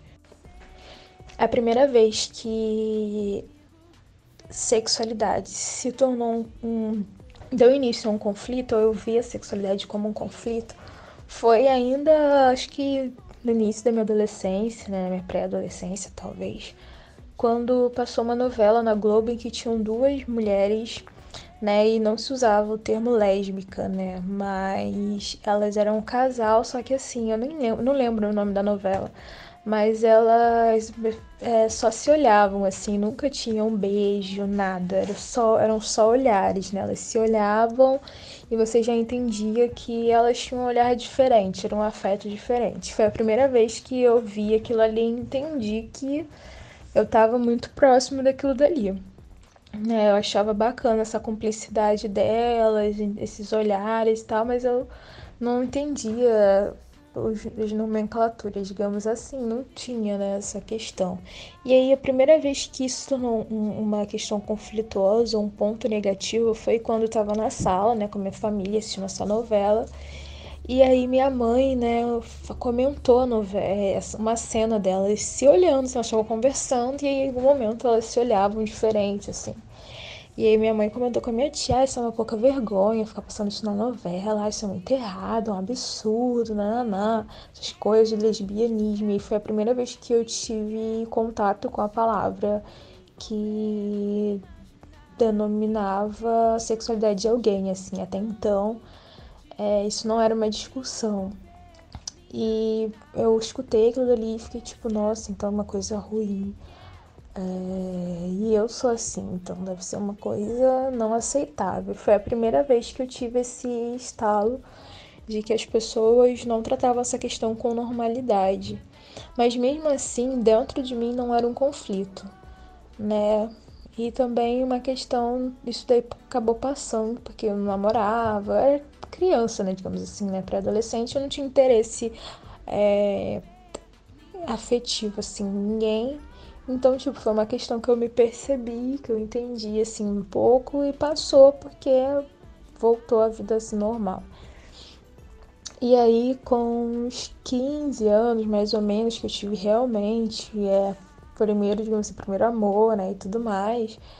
É, e, obviamente, naturalmente, era uma, foi com uma menina. E aí eu contei pra minha mãe, né, e tudo mais, que eu gostava muito da menina. E foi a primeira vez que isso entrou em contato, que eu entrei em contato com um conflito de sexualidade, família, fé, porque até então realmente não era uma questão. Mas conforme quando isso aconteceu e eu contei, né, que eu sempre tive um relacionamento assim, bem próximo com minha mãe, fui ensinada sempre a contar as coisas e tudo mais, e eu confiei de que eu poderia contar aquilo, que era uma, um, um fato que estava acontecendo na minha vida e minha mãe, como minha amiga, como minha mãe, deveria saber. E ela, eu contei, né? Tipo, ela meio que já tava assim meio desconfiada. Que eu tava conversando com uma menina, né? E a menina era um pouco mais velha. E eu tava sempre conversando. E ela acho que pegou assim no ar. E uma vez ela pediu pra ver a foto da menina, não sei o que. E aí eu contei. E foi assim, o maior inferno da minha vida. E aí foi quando ela, tanto ela quanto meu pai, né, tipo minha família assim, se juntou para poder me explicar que era errado e pegaram a Bíblia, mostraram todas aquelas passagens clássicas, né, de Sodoma, sodomia, de Sodoma e Gomorra, de que os afeminados não herdarão o reino dos céus, de que mulher, a mulher que corre contra a sua natureza. Então, assim, é, foi um combo assim, de informações que eu não. Eu conhecia a Bíblia, conhecia todos esses textos, mas não se comunicava comigo. De alguma forma, aquilo dali passava por mim. Eu não me sentia constrangida ou que aquilo implicasse diretamente, porque eu, eu, eu olho hoje e vejo que tinha uma maturidade muito engraçada em relação à Bíblia, em relação à minha fé, porque essas coisas realmente não me atingiam, não, não me tocavam. Eu pensava, ah, era costume daquela época. Isso é muito nova, tipo, né, 14, 15 anos, eu não tinha contato com o mundo que eu tenho hoje, até mesmo acesso a, a textos e a teólogos e a teo, várias né, vertentes da teologia. Eu não tinha contato com nada disso, né? Eu tinha sido educada na EBD de uma igreja é, Assembleia de Deus tradicionalíssima. Então, assim, é, eu, é, hoje, olhando para mim, no passado, eu acho muito engraçado essa maturidade de pontuar essas coisas. E para os meus pais era muito claro que aquilo era ofensivo, que eu estava pecando e tudo mais. E foi quando, por intermédio de outras pessoas, não uma, um conflito que tenha nascido de mim ou brotado de mim, é, por intermédio de outras pessoas, aquilo ali entrou. E aí sim eu comecei a ter conflitos muito grandes com a minha fé, porque eu entendi que eu não poderia ser cristã e lésbica, eu não poderia existir e ser lésbica, na verdade, porque aquilo era pecado, eu ia pro inferno e eu tava fazendo os meus pais morrerem, eu estava desonrando os meus pais, né? Meus pais me mudaram de escola, cortaram, na época eu tinha um computador e eu perdi esse computador, eu tinha um celular, eu perdi esse celular. Então, assim, é... minha mãe me buscava, me levava na escola. É, eu passei a ser vigiada o tempo todo, com quem eu andava, o que acontecia na escola, as pessoas sempre estavam em contato com a minha mãe para poder contar. Então, assim, é, tudo mudou na minha vida. E aí sim eu comecei a me sentir muito mal, porque eu, pensei, eu percebi, nossa, isso realmente não pode ser uma coisa boa, porque está acabando comigo, né? E meus pais sempre falavam que eu tava matando eles também, porque minha mãe ficou depressiva, meu pai falou que ia sair de casa, porque, né, por algum motivo minha mãe tinha falhado comigo. Então foram, assim, milhares de questões é, que permearam esse, essa descoberta de sexualidade. Não vou nem dizer descoberta, mas afirmação de sexualidade. Porque eu acho que eu nunca descobri nada sobre mim, eu acho que isso sempre foi latente e nunca foi uma questão a ser descoberta. Já sabia, não tinha nome, mas já era natural para mim. E, e era muito conflituoso, porque dentro de mim eu via. Eu não via como algo errado, algo condenável. Eu me sentia bem, me sentia feliz, me sentia em paz com Deus. E eu sempre me apeguei muito, sempre entendi muito o, o, o amor de Deus assim como algo intransponível, imutável e acima de todas as coisas. Então, quando a pessoa falava que, tipo, ah, não, que isso, que eu tava sendo isso, aquilo, outro, e por causa da minha sexualidade, eu ficava, tipo, eu ficava pensando, é claro que eu posso ser crente, é claro que eu posso continuar servindo a Deus, porque ele não vai me lançar fora, porque o amor de Deus, ele cobre a multidão de pecados, se for pecado. E isso é intrínseco, eu não tô tentando atingir alguém, eu nasci assim. E Deus diz que o amor dele é, é maior que todas as coisas e que nada pode nos separar. E esse nada pode nos separar, eu pensava, realmente, nada pode nos separar. Inclusive, a minha sexualidade não pode. Se a minha sexualidade não pode, não há nada que possa nos separar. As pessoas podem até tentar, a minha sexualidade, tudo pode acontecer no mundo, mas nada pode me separar do amor de Deus. Eu tinha essa convicção muito grande. Então, tudo passou a ser um conflito. Então, é, ser cristã no meio LGBT antigamente. Uh, um tempo atrás, né? Porque antigamente, fica impressão de tempo, mas um tempo atrás, era interessante até, porque as pessoas é, no meio LGBT, meio que assim, todo mundo, uma grande maioria vem de igreja. Tipo, todo, muita gente era crente. Muita gente. Então. É, você fala, tipo, ah, eu sou crente, as pessoas ficam, tipo, como? As pessoas vão tirar dúvidas, as pessoas vão perguntar, as pessoas vêm, tipo, as pessoas nem te conhecem e vêm contar depoimento de que sentem muita falta, porque porque Deus isso, Deus aquilo, e que se sente muito conectada com Deus, porque as pessoas contam suas experiências como se você conhecesse elas há anos, assim, sem conhecer.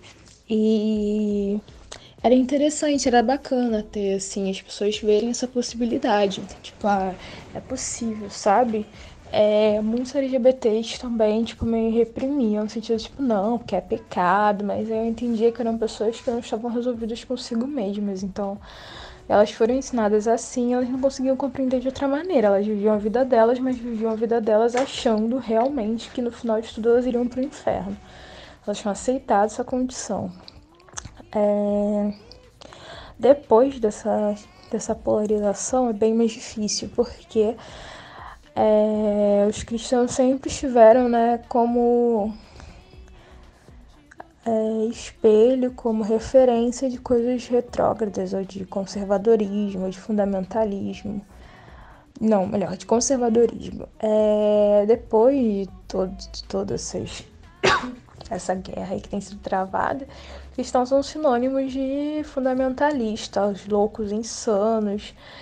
E a mesma forma que eu sinto, sinto críticas no movimento negro, tipo, não um movimento negro, que eu não participo de um grande movimento, mas, tipo assim, nos espaços de, é, de conversa, né, sobre o ser negro, assim, do mesmo modo que eu recebo críticas sobre ser cristão, eu recebo no meu LGBT como alguém que é, está lambendo as botas dos seus flagela, flageladores, flagela, não consigo falar essa palavra, mas dos seus opressores, melhor como se eu tivesse lambendo a bota, tipo, me insistindo, batendo cabeça, como se eu não tivesse vergonha na cara de ser crente, assim, tipo, ah, mil religiões para você ser, mil religiões afro, mil religiões que te aceitam, você insiste em ser crente. Tipo, sabe, ah, crente é tudo de ruim, que crente é uma raça ruim, crente não sei o quê. Hoje eu sofro muitas críticas, apesar de ter muita gente que é mal resolvido com essa questão de igreja e LGBT e fica naquela coisa de, poxa, eu queria ser crente, mas eu não acho, não acho possível, porque a igreja proíbe um monte de coisa. Mesmo as igrejas progressistas, as pessoas pensam, tipo, não, que é, vai proibir um monte de coisa, não tem condições de ser crente, que não sei o quê. E aí as pessoas, elas me retaliam muito, assim, eu acho é muito complicado no meio LGBT, no meio negro, assim, você ser cristã. Isso parece uma cristofobia, parece que eu tô fazendo alusão à cristofobia, dizendo que eu sou perseguida. Isso não acontece, é óbvio que não. Mas as pessoas te olham estranho, sim, e te, te criticam, né? Tipo, ah, como que você pode? Então você vota no Bolsonaro, né? Umas coisas assim. Sendo que não é verdade, né?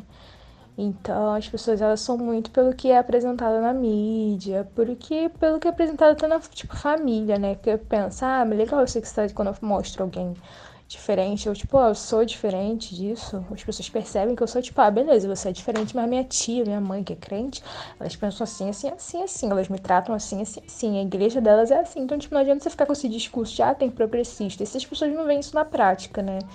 Então, é complicado, bem complicado nesse aspecto, mas ainda assim é sempre tem alguém que vem me perguntar, vem falar com saudosismo de quando era crente, gostava muito de cantar na igreja, gostava muito de fazer tal coisa na igreja, que sente saudades e tudo mais.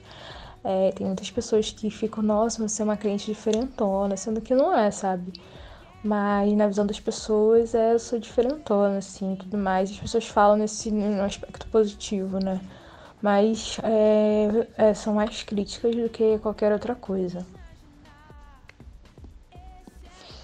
E é a primeira vez, assim, e apesar de eu ter toda essa convicção, era muito difícil para mim lidar com congregar, com estar com outras pessoas, porque todo lugar que eu encontrava, encontrava ódio. E aí foi mais ou menos nessa época, assim, entre os meus 18, talvez até um pouquinho antes, talvez começar nos 17, que começou uma onda, né, da, da, de, das igrejas falarem sobre sexualidade.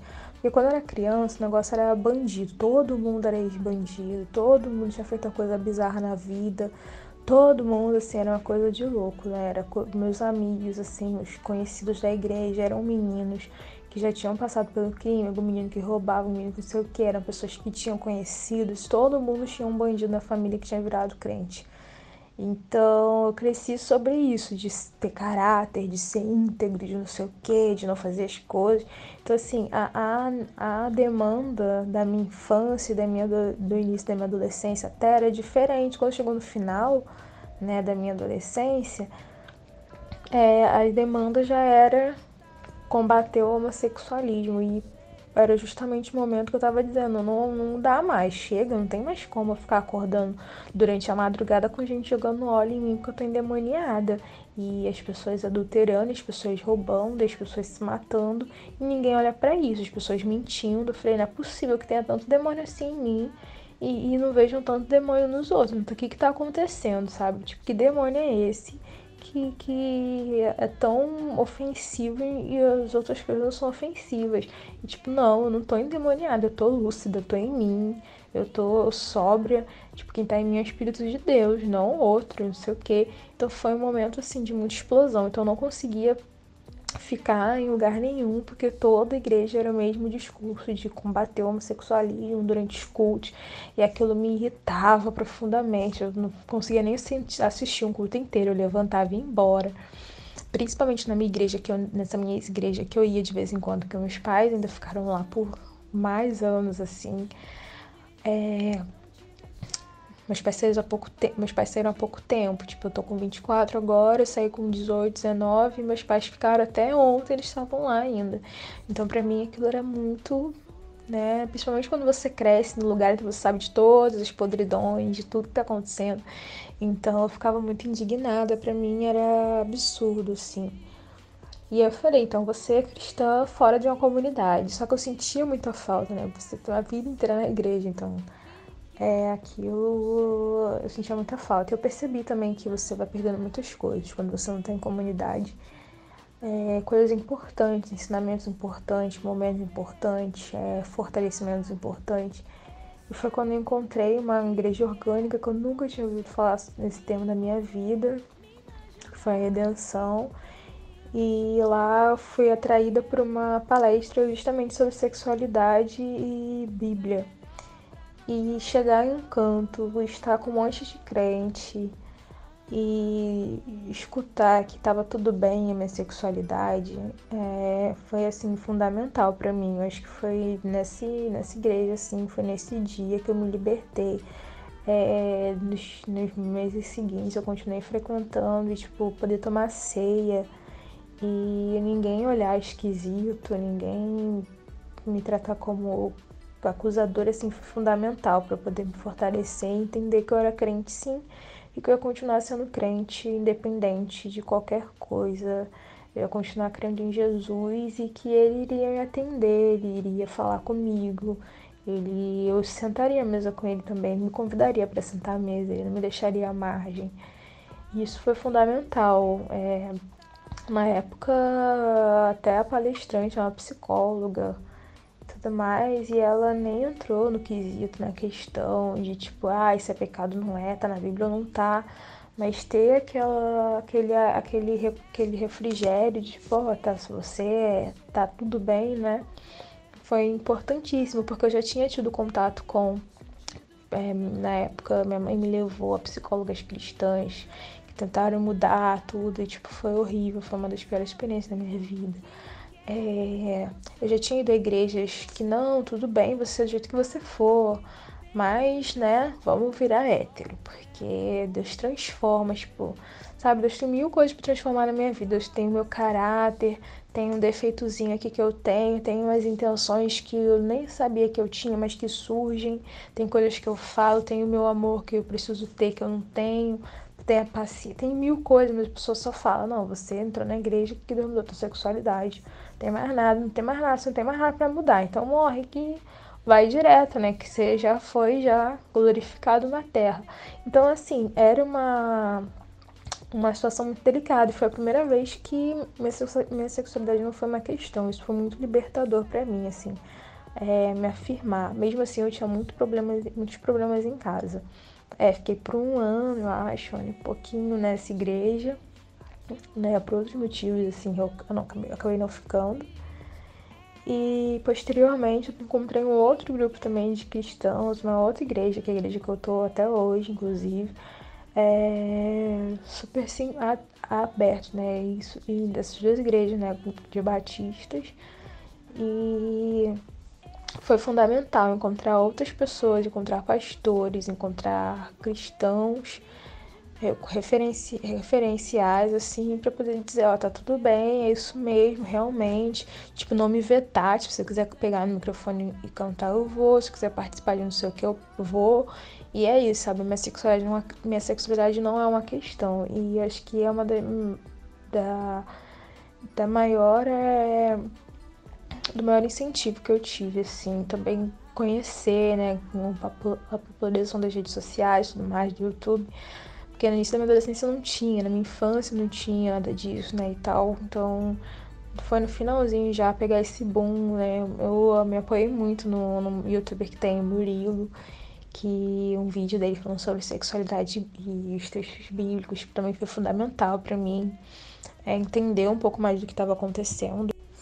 E eu percebi o quanto que eu tava ficando para trás, né? Na igreja eu era uma jovem muito promissora, porque por essa questão de nunca ter namorado, nunca, né? Não tinha essas distrações, digamos assim é, eu era muito ativa na igreja, né? Eu fui desde da tiazinha que fica com as crianças na hora do culto, para EBD, para Ministério de Louvor, assim, eu ajudei em tudo que eu pude na igreja, até a limpar o banheiro, assim, eu já tinha ajudado. Então, é isso desde criança, né? Eu sempre fui muito ativa. Minha mãe era professora de escola dominical, né? Se tinha gincana, eu tava ganhando na gincana, tava competindo né? Eu gostava muito de ler a Bíblia, então assim, é, as crianças elas liam de vez em quando, quando eram obrigadas a ler uma Bíblia infantil. Eu tinha uma Bíblia grossa e lia com prazer, assim, eu tinha prazer em, em ler a Bíblia, eu tinha prazer em falar, ah, eu li a Bíblia, eu já li a Bíblia inteira, tipo, eu vou ler a Bíblia inteira de novo esse ano. Então, assim, era uma coisa que as pessoas apreciavam muito. Conforme eu fui crescendo e eu não fui tendo um namorado, não fui tendo um marido, essas coisas foram Aí as pessoas, nossa, você tem que arrumar um homem de Deus para você, porque você canta, você tem um ministério, não sei o quê. Então foi uma cobrança, né, de realmente eu ser uma pessoa que eu não era, eu não estava interessada naquilo, né. E isso foi me afundando, me afundando. Então eu tentei suicídio e, e algumas vezes e entrei numa depressão assim muito profunda, é, no nível que eu não estava comendo mais, não estava mais sei lá, levantando da cama direito. E foram, foi bastante tempo assim, foi bastante tempo muito mal, até eu chegar nesse ponto, assim, de não levantar da cama direito. E foi, acho que a primeira vez que meus pais começaram a entender que tinha algo errado na abordagem deles, né? Porque até então era só apanhar, ser orada, em consagração, buscar Deus, é porque você não busca o suficiente, porque você não está sendo crente o suficiente, porque você não está fazendo certo o suficiente. Você tem que, você tem que, você tem que. E acho que mudou um pouco a ótica deles. É... E isso me deu um, um, um descanso maior de poder pensar sobre isso, porque é... porque até então era sempre o que as pessoas diziam para mim, né? E quando eu parei para pensar sobre isso, eu decidi que eu ia ser ateísta né? Que é porque não era possível que Deus existisse e estivesse vendo todo o meu sofrimento, todo o sofrimento dos meus pais também, porque minha mãe também sofria, meu pai também sofria, e não estivesse fazendo nada. Eu ficava assim: não é possível que Deus exista e ele não possa me tornar hétero agora, não é possível que Deus exista e ele não possa fazer tal coisa agora. Tipo, eu ficava assim num, num negócio doido, né? E eu falei, você é ateísta e tudo mais. Foi um momento com 19, né, 18, 19 anos que eu saí da igreja. Mesmo assim, era muito forte essa coisa de. É, de que eu tenho que ser hétero e tudo mais. E foi quando eu entrei nessa depressão, né, profunda, assim, que eu nem levantava direito. E foi quando meus pais já começaram a diminuir um pouco os discursos, né? Eu parei de apanhar, parei de. Porque eu era proibida de sair, eu não podia dormir fora, nem por causa de amigos, parentes, nada, porque achavam que eu ia ficar, encontrar alguma menina. Eu não podia ter muitas amigas, porque todo mundo achava que toda minha, toda amiga minha era o possível, né? Rolo que eu tinha. Então, assim, foi uma pressão muito grande crescer, né? É, adolescência, assim, muito reprimida, muito vigiada, muito controlada. E eu decidi que ia ser ateísta. Eu saí da igreja, que foi muito dificultoso, né? Tipo, é, meus pais, foi surreal, porque eu sempre fui muito submissa, fui muito certinha, muito não sei o quê. Então, sair da igreja foi uma coisa assim bizarra para eles. Eu ia domingo, só dia de domingo, depois eu ia uma vez a casa não sei quantos dias, assim, para dar uma disfarçada. E eu decidi que eu seria ateísta. Mas esse tempo que eu fiquei. E eu saí, né? E esse período que eu fiquei assim fora eu percebi que eu não era. Eu sentia Deus falar muito comigo o tempo todo, assim. É, muitas pessoas me procuravam para pedir conselho em relação à sexualidade e a Deus. Eu ficava assim, meu Deus, eu não posso carregar isso porque nem eu acredito, assim, né? Eu não quero nem acreditar. E foi uma crise muito forte também de ver projetos que eu tinha de vida, né? Eu, eu, eu gostava muito de missões, estava envolvida em vários projetos missionários, eu cantava, não sei o quê. Então, assim, você vê todo esse teu projeto indo pro lixo, porque você sabe que não dá para viver. Eu ficava o tempo todo pensando, meu Deus, se Deus revelar pra irmãzinha que eu sou lésbica, ela fala dessa igreja, acabou, assim, tô morta na foice. E é uma tensão muito grande, assim, muito grande mesmo, né? E eu falava, não vou, não posso continuar aqui, porque um momento isso vai explodir. Então eu me sentia negada, né? Tipo, eu não quis, né, digamos assim, eu passei a dizer que eu não queria Deus porque eu sentia que ele não me queria, que a igreja não me queria. Então foi um processo bem doloroso e muito complicado por ver pessoas vindo até a mim pedir conselho. E quando era para eu aconselhar, eu aconselhava sempre de um modo diferente do que eu estava vivendo, assim. Não, porque Deus, não sei o que, eu falava muito que, tipo, não, você não tem que ficar angustiado, porque Deus te aceita, Deus te, Deus te, te recebe. E aí eu percebi, cara, é, eu, eu, acredito em Deus, acredito muito em Jesus, é uma coisa assim até hoje. É, eu fico pensando, ah, eu conheci, nunca deixei de ser cristã, mas fui ler sobre outras religiões, conversar com pessoas de outras religiões, né? Cheguei aí em algumas outras algumas celebrações religiosas de outras religiões e em nenhuma delas eu sentia nada, né? Assim, eu me sentia conectada, eu me sentia parte, né? E minha fé estava sempre em Jesus. Eu vi uma coisa e referenciava, não, porque Jesus já disse isso, não, porque Jesus também faz isso, Jesus também é assim. Eu falei, meu negócio com Jesus é sério, né? Mesmo fora, mesmo em outro lugar, eu não consigo não pensar em Jesus. E foi quando eu aceitei, assim, meio que eu era cristã e tive um, dei um ultimato para mim mesma, né? Falei, é, eu preciso viver minha vida, porque eu vivo, eu morro. E eu falei com Deus na época, eu falei, olha, já tentei me matar, eu não morri, o Senhor não quer me matar de jeito nenhum, já pedi a morte várias vezes, acordei no dia seguinte. Então, olha, eu vou tentar viver, o Senhor me ajuda, porque eu preciso de ajuda, senão não vai rolar. E foi quando eu comecei a conhecer outras lésbicas, a encontrar outras pessoas, a, a desobedecer, né? Foi um momento muito difícil na minha casa, porque os meus pais eu estava sendo rebelde, eu estava desonrando meus pais, né? Aquela coisa de honrar teu pai e tua mãe.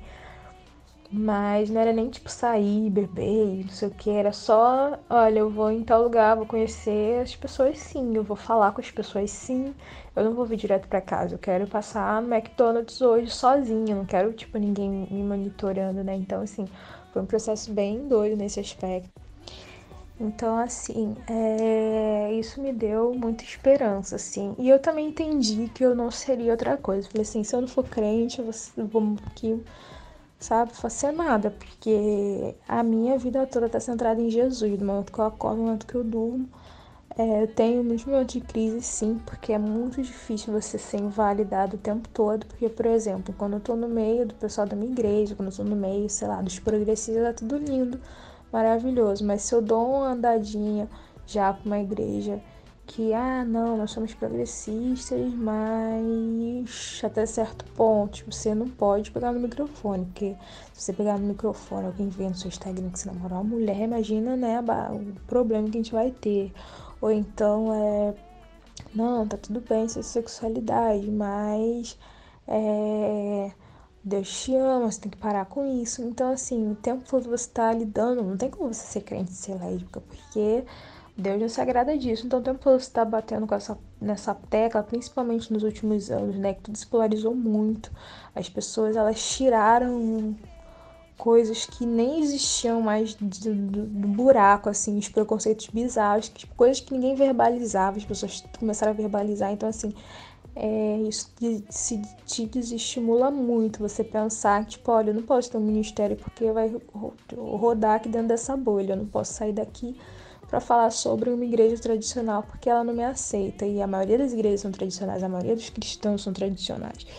E, e assim, claro, que, que eu conheço, que eu lido, né, no meu dia a dia. Então é muito complicado. E aí toda vez você conhece alguém, no seu trabalho, tipo, todo, tipo todo mundo é crente. Aí você fala, sou crente também e tal. E, ah, lindo, maravilhoso. Ah, você namora mulher. Então você não é crente, não. Você crente que você tá, tá em pecado. Você tem que olhar bem, porque você conhece, tipo, pessoas que você não tem liberdade, no mínimo de intimidade liberdade. Pessoas se acham no direito de adentrar na sua vida para opinar, para desvalidar a sua fé, para desvalidar o seu, o seu, o seu caráter, o seu, sabe, o, o, o fato de você ter o Espírito Santo em você. Então, assim, é muito complexo e isso desanima assim por várias e várias vezes.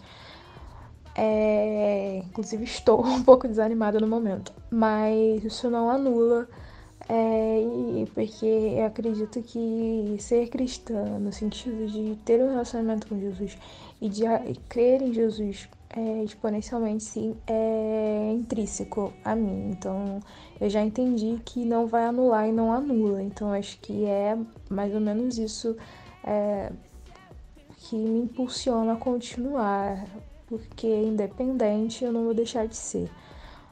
Mas é desanimador várias vezes, porque você está ali dando duras, tipo, sempre tem essas vozes que são muitas vozes. A gente pode pensar, ah, a minoria, não, é todo mundo.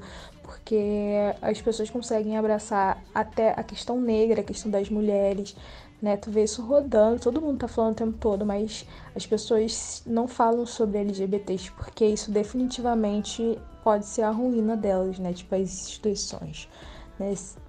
É, principalmente progressistas, que tocam em todos esses assuntos, mas LGBT é um negocinho aqui, ó, que não dá para mexer, porque as pessoas não estão preparadas, porque não sei o quê. Então, assim, é um assunto muito complicado.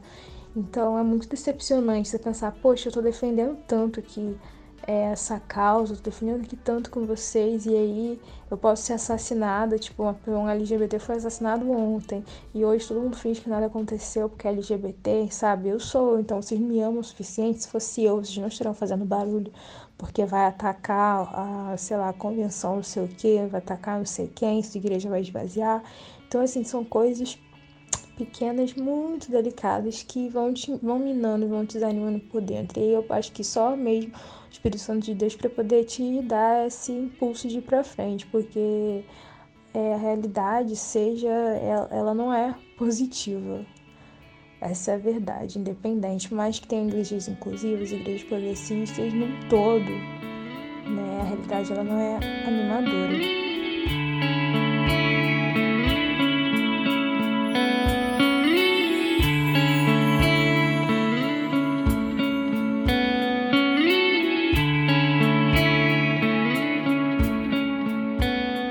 Foi justamente, eu lembrei agora que você falou, né, sobre é, Jesus, né, entender Jesus, e orar para esse Cristo, e não abdicar desse Cristo. Como a encarnação dele nos, nos convida a, sair do armário, basicamente, né? Como que Jesus teve que se colocar e se posicionar na sociedade enquanto Messias, e como isso também era cheio de suas próprias complexidades, como fazia parte da identidade dele, e como através dessa saída dele para o mundo, é, entendendo-se quem era, entendendo-se em Deus, e em Deus se acolhendo, se respeitando, sabe?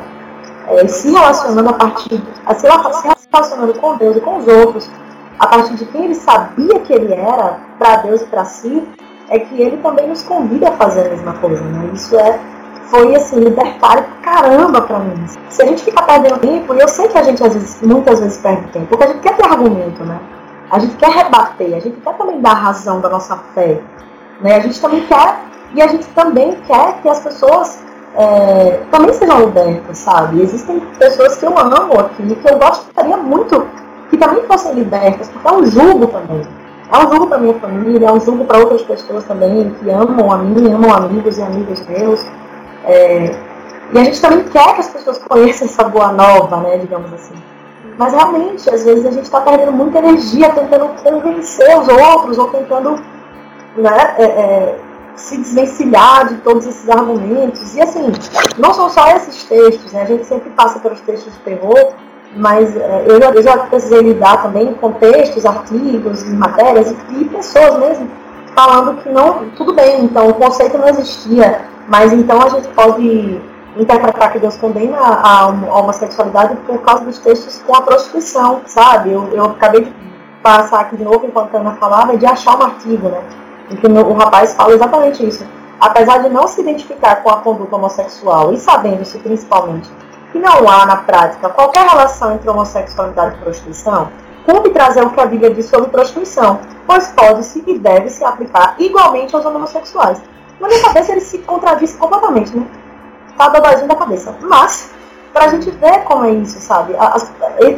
Quando existe realmente, existe um interesse é, em, em, que essa estrutura hegemônica desse Deus que é homofóbico, que é transfóbico, permaneça sendo adorado, é, não são só os textos de terror que serão usados contra nós.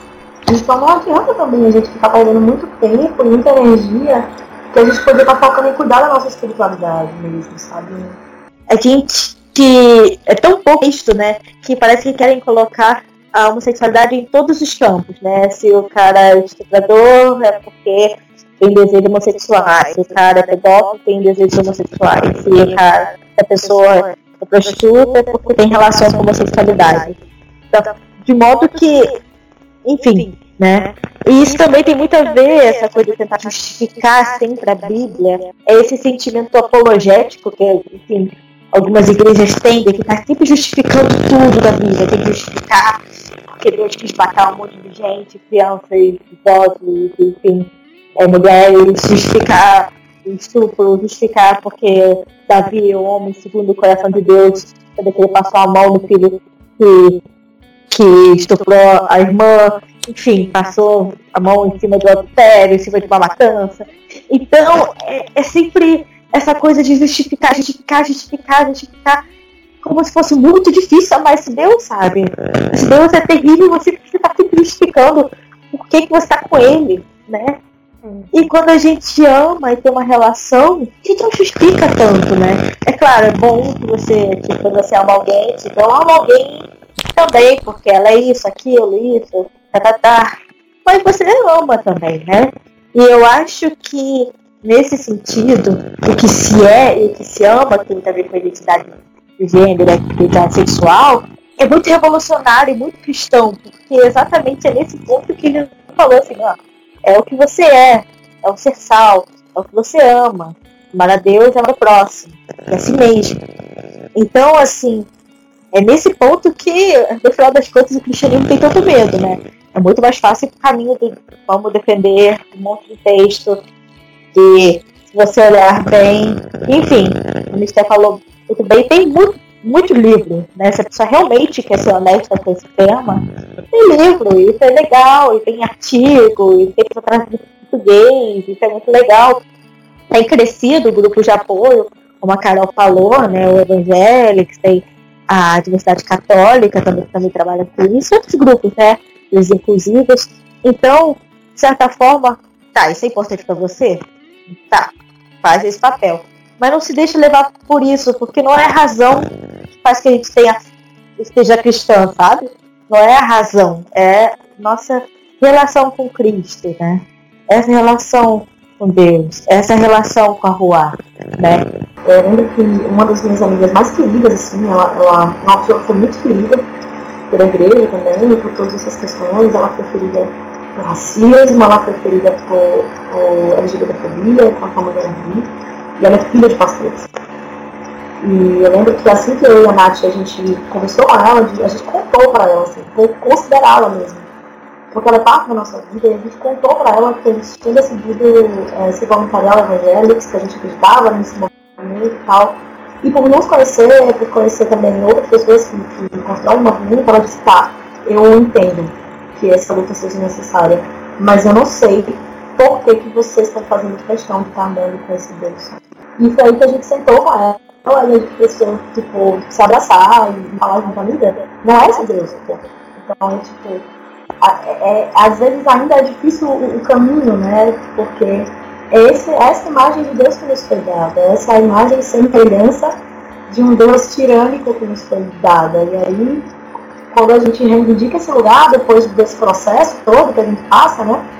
É, a, é muito comum que tanto pessoas que estão dentro da igreja, como a família da Ana, né, a irmã da Ana, que ela contou, e pessoas também que estão fora, é, de não conseguir entender por que, que a gente está reivindicando esse lugar, contas, né? Por que, que a gente está fazendo questão de estar tá caminhando com esse Cristo? E aí parte de, de uma coisa que aqui em Aracaju, no Evangelhos, a gente tem falado e retomado sempre para a galera que tem chegado, sabe? Que é tipo, a gente precisa reencontrar quem é Cristo, quem é que Cristo diz que é pra gente, sabe? Nem sempre isso é fácil, porque a gente tem que passar por uma série de obstáculos, né? uma série de discursos, uma série de imagens, uma série de tradições, de cultura. Mas é possível, sim, gente. É possível é, se encontrar assim, esse amor, como a Ana falou, né? E encontrar esse amor ali e, e perceber o que de Deus, o que de Cristo está sendo revelado para nós ali entender também quem é Deus, né? Porque Deus é. Ele, ele, ele, ele ela, né? Também tem essa, né? Que falou da rua, é, da gente compreender que a própria divindade é muito mais complexa, é diversa, é plural, em si é relação, né? E, e é por aí, sabe? É um, acho que é um redescobrir, é como se você estivesse redescobrindo, assim, do zero um relacionamento por alguém que você achava que era uma coisa, na verdade é uma outra coisa. E é uma outra coisa linda, uma outra coisa bonita, uma outra coisa que te ama mesmo, apaixonadamente e realmente incondicionalmente.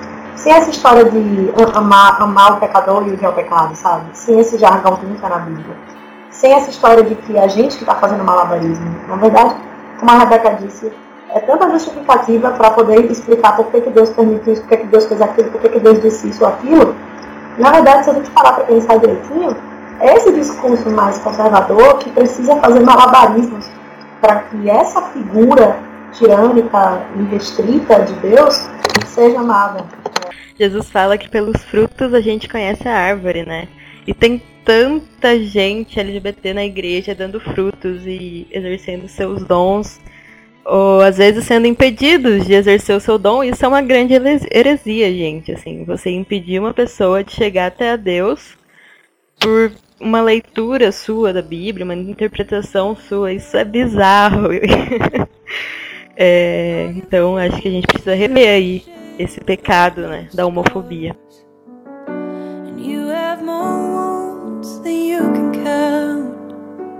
Open your eyes, look all around. You aren't alone. This is your home.